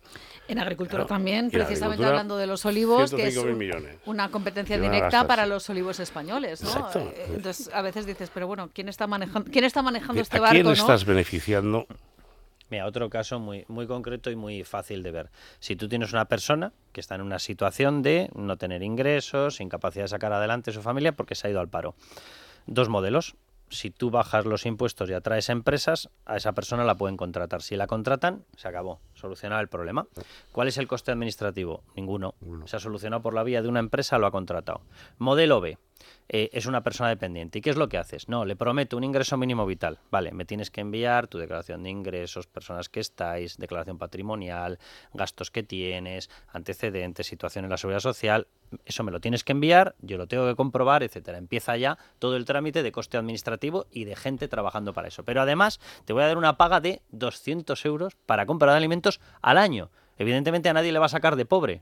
De, hecho, lo que parece es insultante, pero te genera exactamente la misma avalancha de reclamación y el mismo trabajo burocrático y administrativo. Pero además te voy a dar acceso, porque eres población vulnerable, a una guardería eh, mía, pública porque en vez de generar que haya un parque de guarderías privadas que compitan entre ellas y por tanto la plaza baje mucho y tú teniendo un puesto de trabajo te puedas ir a ella, pasa por mí. ¿Y qué ocurre? Otra vez toda la avalancha de la documentación. Pero además te voy a dar una vivienda social. ¿Cuántos acceden? Pues debe estar en estos momentos el porcentaje en que accede uno de cada 50.000 que lo solicita, pero lo solicitan los 50.000 y que hay que revisar los 50.000 documentos y más empleados públicos y más empleados y más trámite y más burocracia. ¿Y con qué lo pagas? Con los impuestos de esa empresa que le podría haber generado un empleo y se había acabado esta historia. ¿Y entonces qué haces? Que todavía tiene menos capacidad para generar empleo. ¿Y entonces qué hace? En vez de que haya uno despedido ya hay dos o tres o cuatro. ¿Y qué ocurre? Que todo lo que acabo de mencionar se te multiplica por dos, por tres, por cuatro. Y la gran solución socialista es, no, no, más más trámite, más coste, más impuestos. Venga, pues nada, hasta el desastre final. Y más votantes cautivos que son los que espera encontrarse Pedro Sánchez, si es que con un poco de suerte tenemos comicios. Ojalá, ojalá muy próximamente. Desde luego el 10 de diciembre ya sabemos que es la fecha en la que tendría que convocarse. Ojalá fuera en 2023. No sé yo si Ojalá fuera en 2021. Ojalá, ojalá. Pero bueno, en fin, confiemos en que, entre comillas, se termine pronto nuestra agonía. Confiemos, por lo menos tengamos esa, abierta esa esperanza. Don Álvaro Climent, don Carlos Cuesta, es un lujo escucharles. Muchísimas gracias por haber estado con nosotros en este programa especial. Y, por supuesto, les seguimos escuchando en el programa de don Luis del Pino cada sábado, cada domingo, cuando les toque. Un placer, Carlos. Muchísimas gracias. Sin complejos con Carmen Carbonell. Es Radio.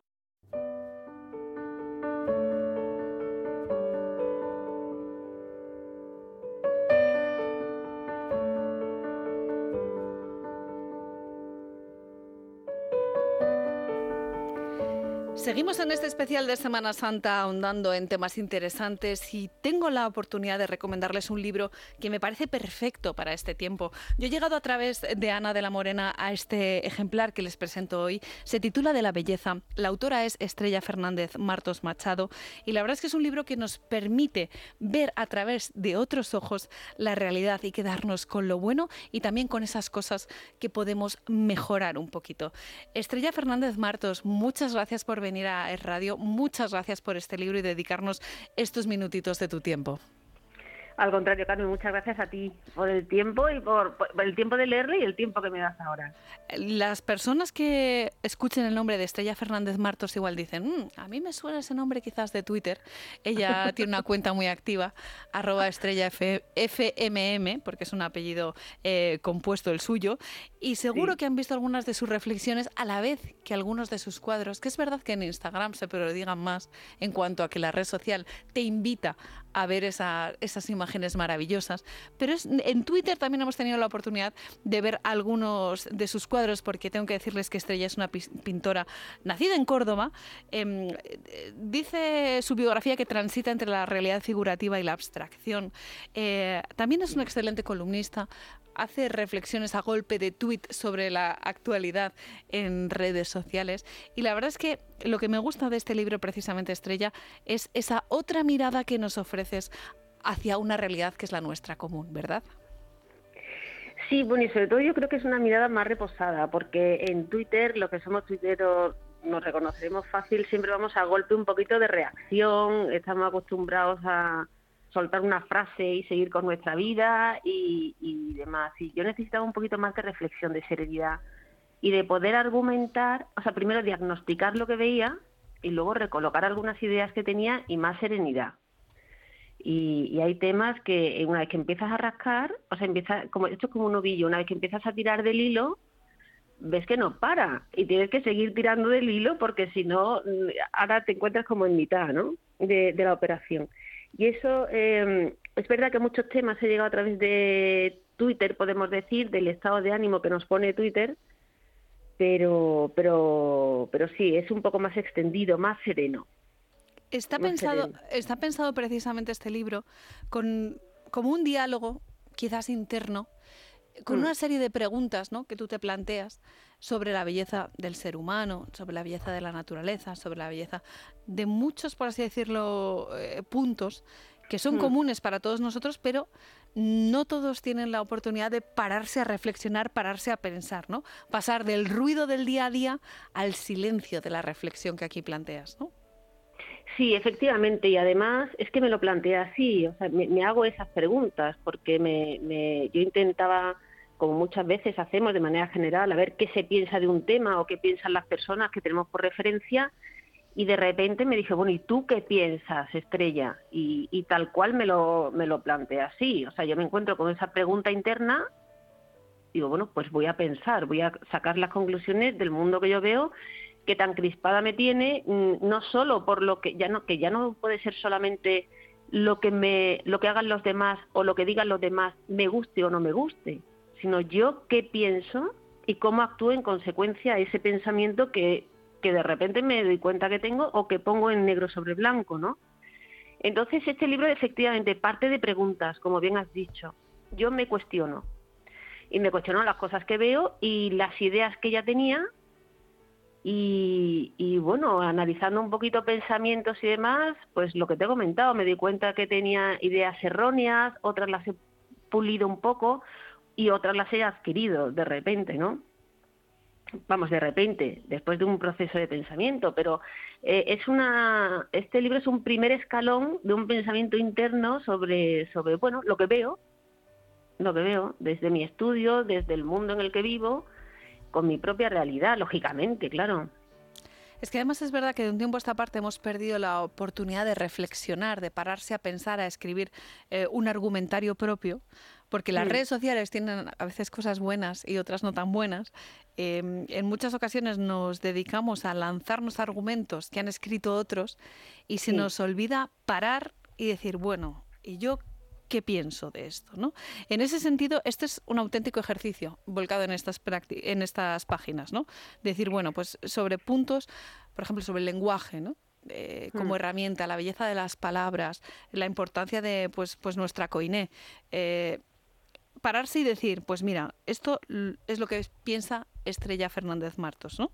Sí, Sí, y no porque yo sea alguien así como tenía que decirlo para salvar al mundo, ni muchísimo menos, pero probablemente sí para, para eh, reconducirme a mí misma y para muchas cosas que veía. Siempre el ejemplo, por ejemplo, del, lenguaje que dices, yo he reaccionado ahora que tanto lo han machacado y tanto con las bromas, los chiques y toda esta cosa, eh, los de nuestra generación nos reímos, hacemos bromas y sin embargo a mí esas bromas me daban, es un ejemplo pequeño, ¿eh? y a mí esas bromas me, me, cogían pellizcos, no me fiaba de esa, de esa risa, yo las he hecho también, o sea, no estoy diciendo los demás no lo, hacen y yo no, yo sí, no, no, pero no me quedaba con buen gusto, con buen sabor de boca, y, y claro, que es la cuenta que dices, oye, nosotros nos reímos, pues somos unos frívolos, y tenemos un buen planteamiento gramatical de lenguaje, de manera de pensar y tenemos principios a los que podemos renunciar pero tenemos un esqueleto armado. Pero los nuevos, lo que yo llamo los nuevos, los jovencitos, las nuevas generaciones, no tienen ese esqueleto, se les ha hurtado, porque toda esa broma y esas barbaridades que nosotros vemos con los chiques, las niñes y les vaques, eso lo están estudiando ellos o dejando de estudiar en el colegio. estas nuevas generaciones crecen sin ningún asidero sobre cómo elaborar un pensamiento. Entonces, eh, es un poco decir, oye, es verdad que primero canto al lenguaje, a su belleza, a la importancia de lo que dicen las palabras, pero sobre todo es, es una llamada de atención también decir, oye, que nos lo tenemos que tomar más en serio, que nosotros podemos frivolizar, pero que se lo hemos robado a los jóvenes, porque hemos consentido que se lo roben. Entonces, para mí eso sí era importante. O sea, yo creo que intento también equilibrar un poco el canto al tema, a la belleza del tema que estoy tratando, pero con un poquito de, señores, vamos a ponernos la pila porque estamos perdiendo. Y, sobre todo también diciendo eh, las trampas, entre comillas, a las que nos enfrentamos en cada uno de los temas. ¿no? Eh, cuando hablamos de la belleza, mucha gente se, eh, piensa que estamos hablando simplemente de la contemplación, ¿no? y este es un libro en el que también habla de la acción, de esa reflexión y de la acción para favorecer esa belleza, ¿no? de esa opinión pública que a base de poner encima de la mesa ciertos temas un poco incómodos hacen realmente un gran bien. Sí, yo, yo lo entiendo así, porque eh, precisamente además eh, se, tiene, como dices, un concepto de belleza naif. Nos mm, lo hemos arrinconado, la hemos arrinconado, se la hemos dejado a la estética y a lo efímero, como puede ser la moda o, la urbanidad o algo así, ¿no? Cosas más, eh, la hemos relegado a algunos reductos sociales donde decimos, bueno, sí, pero eso es gente que se lo puede permitir. Y la belleza es para todos, desde cualquier casa más o menos humilde hasta un palacio, hasta, hasta un tema de conversación. Si, si nos fijamos ahora, todo es, eh, discusión, todo es tratar de ganar, independientemente de que la discusión sea con un argumentario cierto o no, todo es eh, no hablar de temas que puedan crispar, pero crispar a quién, eh, quién ha decidido que no se puede hablar de según qué temas, eh, y, y porque parece que simplemente dar una opinión es una ofensa, aunque la opinión sea en contra.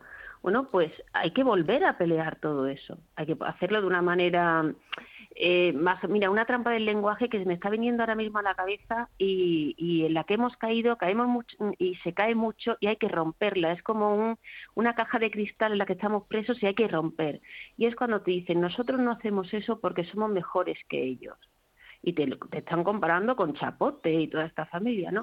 Por ejemplo, o con gente así muy radical. No, vamos a ver. Yo soy mejor que ellos. Yo, todos nosotros somos mejores que ellos. Por eso tenemos que tratar los temas.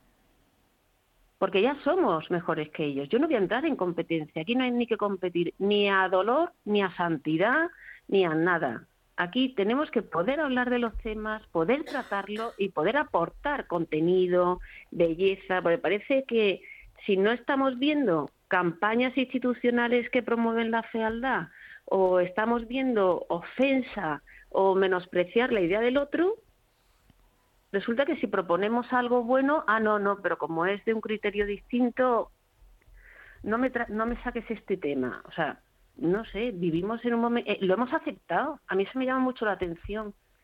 A mí me ha aceptado el que como que no me señalen porque yo soy mejor. A mí señálame lo que tú quieras, y me va a dar igual. Y en particular, Estrella, a mí hay un capítulo en el que hablas de lo bueno, de la verdad y lo justo, ¿no? ¿Cómo hemos dejado sí, de sí. buscar eso?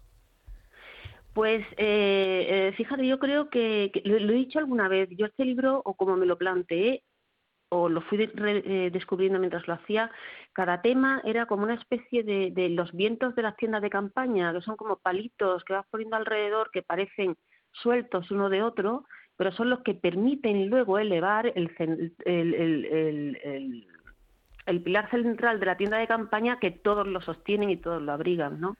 Y, eso termina efectivamente con la belleza de la verdad, de lo bueno y de lo justo, que no solamente lo termina siendo el ideal al que aspirar, sino cómo es la guía y la vara de medir nuestra vida, si hablamos o actuamos con verdad, porque eh, yo creo que es básico en el lenguaje decir las cosas de una manera que sea cierta, con educación, con delicadeza, pero hablar verdad eh, lo bueno y la utilidad de las cosas, o sea, de las cosas y de los cargos, la, o sea, ya sean cargos públicos, ya sea nuestra vida, en nuestro trabajo. Nuestro trabajo lo hacemos bien, pero nuestro trabajo, nos, tú a lo mejor estás trabajando en la radio, yo estoy pintando y escribiendo, pero hay trabajos también en instituciones públicas, en políticos. ¿Por qué hemos dejado de exigir la bondad de las acciones de los que tienen un puesto de responsabilidad, porque es que se ha dejado siquiera de exigir. Ya no es que uno robe, es que se le ha dejado de exigir que no robe. ¿Sabes? O sea, es una cosa de decir, nos hemos vuelto locos.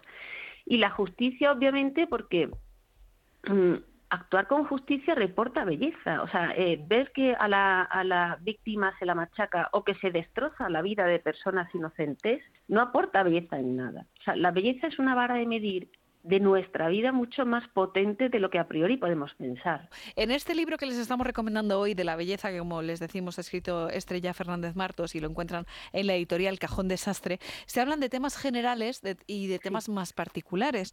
Hablamos a veces eh, de cuestiones como puede ser la belleza de una madre, en este caso particular la tuya, lógicamente. Sí. Hablamos también eh, de, del cristianismo, del sentimiento religioso en nuestro país, que también es algo eh, sumamente importante que entronca con todas nuestras tradiciones. Ahora que estamos en Semana Santa, eh, es un buen momento ¿no? para, para festejar lo que somos, lo, nuestra herencia eh, religiosa y, por tanto, esas costumbres, independientemente de que eh, se profese una religión o no, hay que admirar también esa belleza.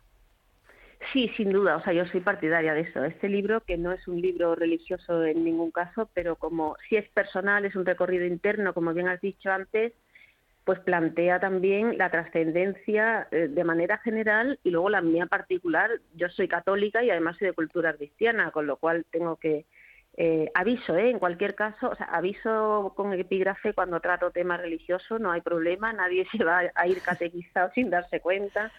Pero precisamente esa es una de las características que yo creo que también tenemos que valorar de la cultura cristiana y es la libertad, la libertad individual. Aquí todo el mundo puede elegir.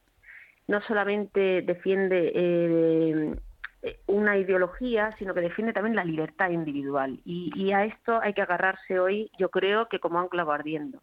En relación a los días que estamos viviendo, pues qué decir, eh, son los días, la semana grande del año. Pero además es una semana que independientemente de, la creencia de cada uno, se llena de belleza, las ciudades, las calles, la mayoría de ellas, los y, y si no los templos que están mm, de puertas más abiertas se puede entrar y se puede ver unas bellezas, el arte, la iconografía, la manera de la religiosidad popular, que es una potencia muy grande que tenía España y que yo creo que la recuperará. Y, es realmente importante mirar a, lo que se conmemora estos días, el que tenga una visión de la trascendencia o la busque, simplemente mirarla desde fuera, no, tiene por qué compartirlo. Pero pero aunque solamente fuera por disfrutar de la belleza del arte, que sale a la calle, porque lo que sale a la calle son verdaderos museos, ya solamente con eso ya, ya sería una ganancia, a pesar de que generalmente se ataca, porque ¿cómo es posible que se pare la ciudad por sacar esto? Vamos a ver, se salen verdaderas joyas a la calle. Es el momento de ver museos fuera eh, y obras de arte fuera de los templos, en algunos sitios incluso fuera de los museos.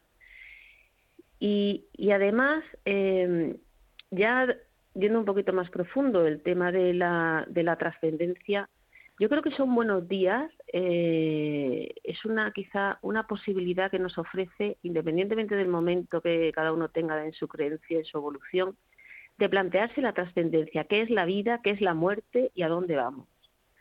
Porque yo creo que tenemos muy recientes momentos duros de vidas, de muertes, de lecciones sobre la vida de otros, y que además eh, van a estar eh, van a estar van a seguir estando presentes desgraciadamente por el, la, por cómo evoluciona la sociedad y yo creo que son momentos de, de, pegarnos un paréntesis con nosotros mismos y decir bueno a dónde voy o sea a dónde voy y a dónde voy más allá del año fiscal porque muchas veces nos está, nos está apretando tanto el año fiscal que no que no nos tomamos el tiempo, porque no tenemos la urgencia de ver a dónde vamos.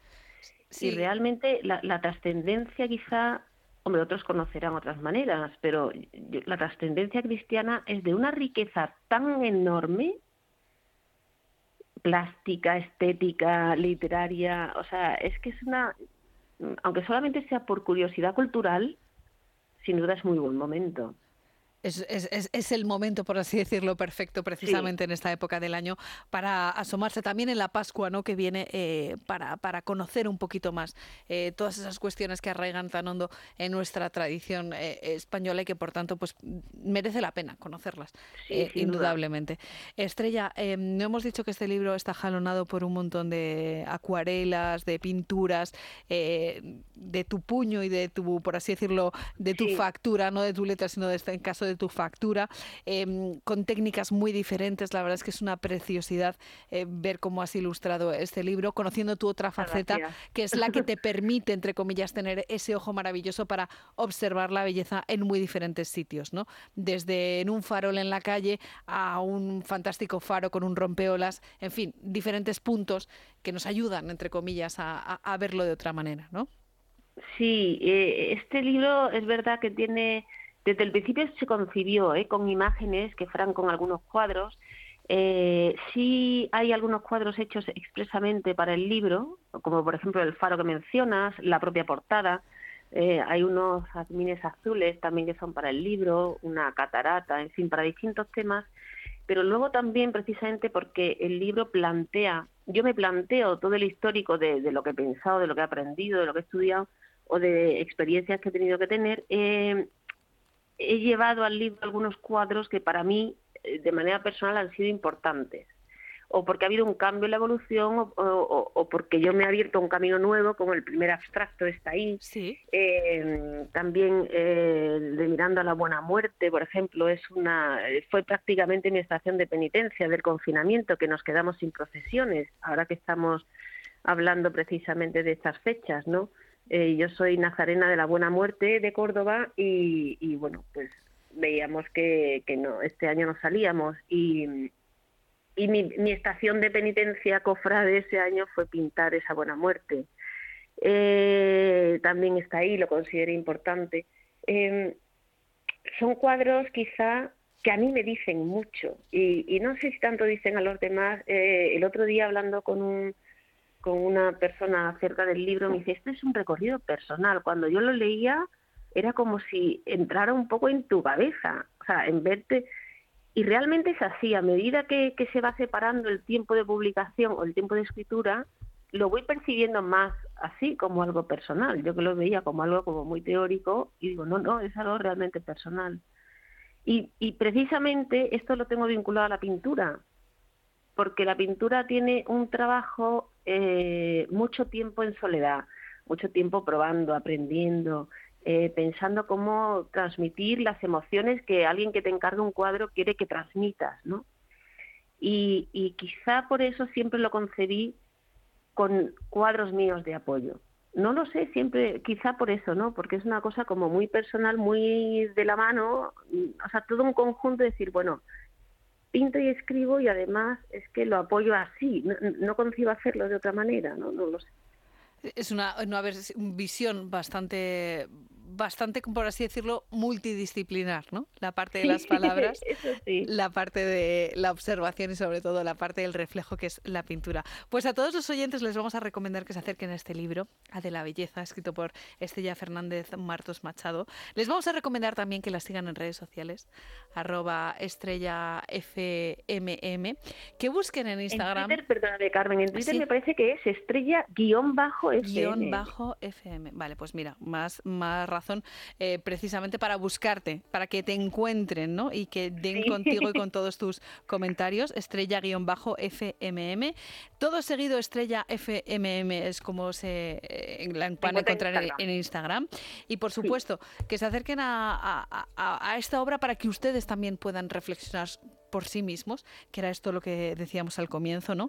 Que pasen a la acción, al pensamiento propio y que no se queden simplemente en la, en la, en la contemplación, que también es importante, pero que entre comillas como claro. que les lleve al acto, esa, esa que la reflexión. contemplación nos lleve a la acción, efectivamente. Exacto. Que sea ese el camino que debemos transitar para, entre comillas, ir hacia un mundo mejor dentro de lo que nosotros mismos podamos hacer. Estrella, es un lujo, es un lujo hablar contigo, la verdad, por cómo cuentas las cosas. Es un lujo leerte y muchísimas gracias por este tiempo que nos has dedicado aquí en el radio.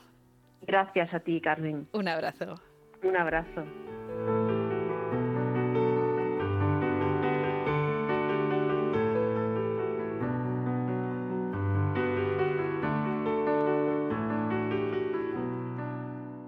Sin complejos, con Carmen Carbonell. Es radio.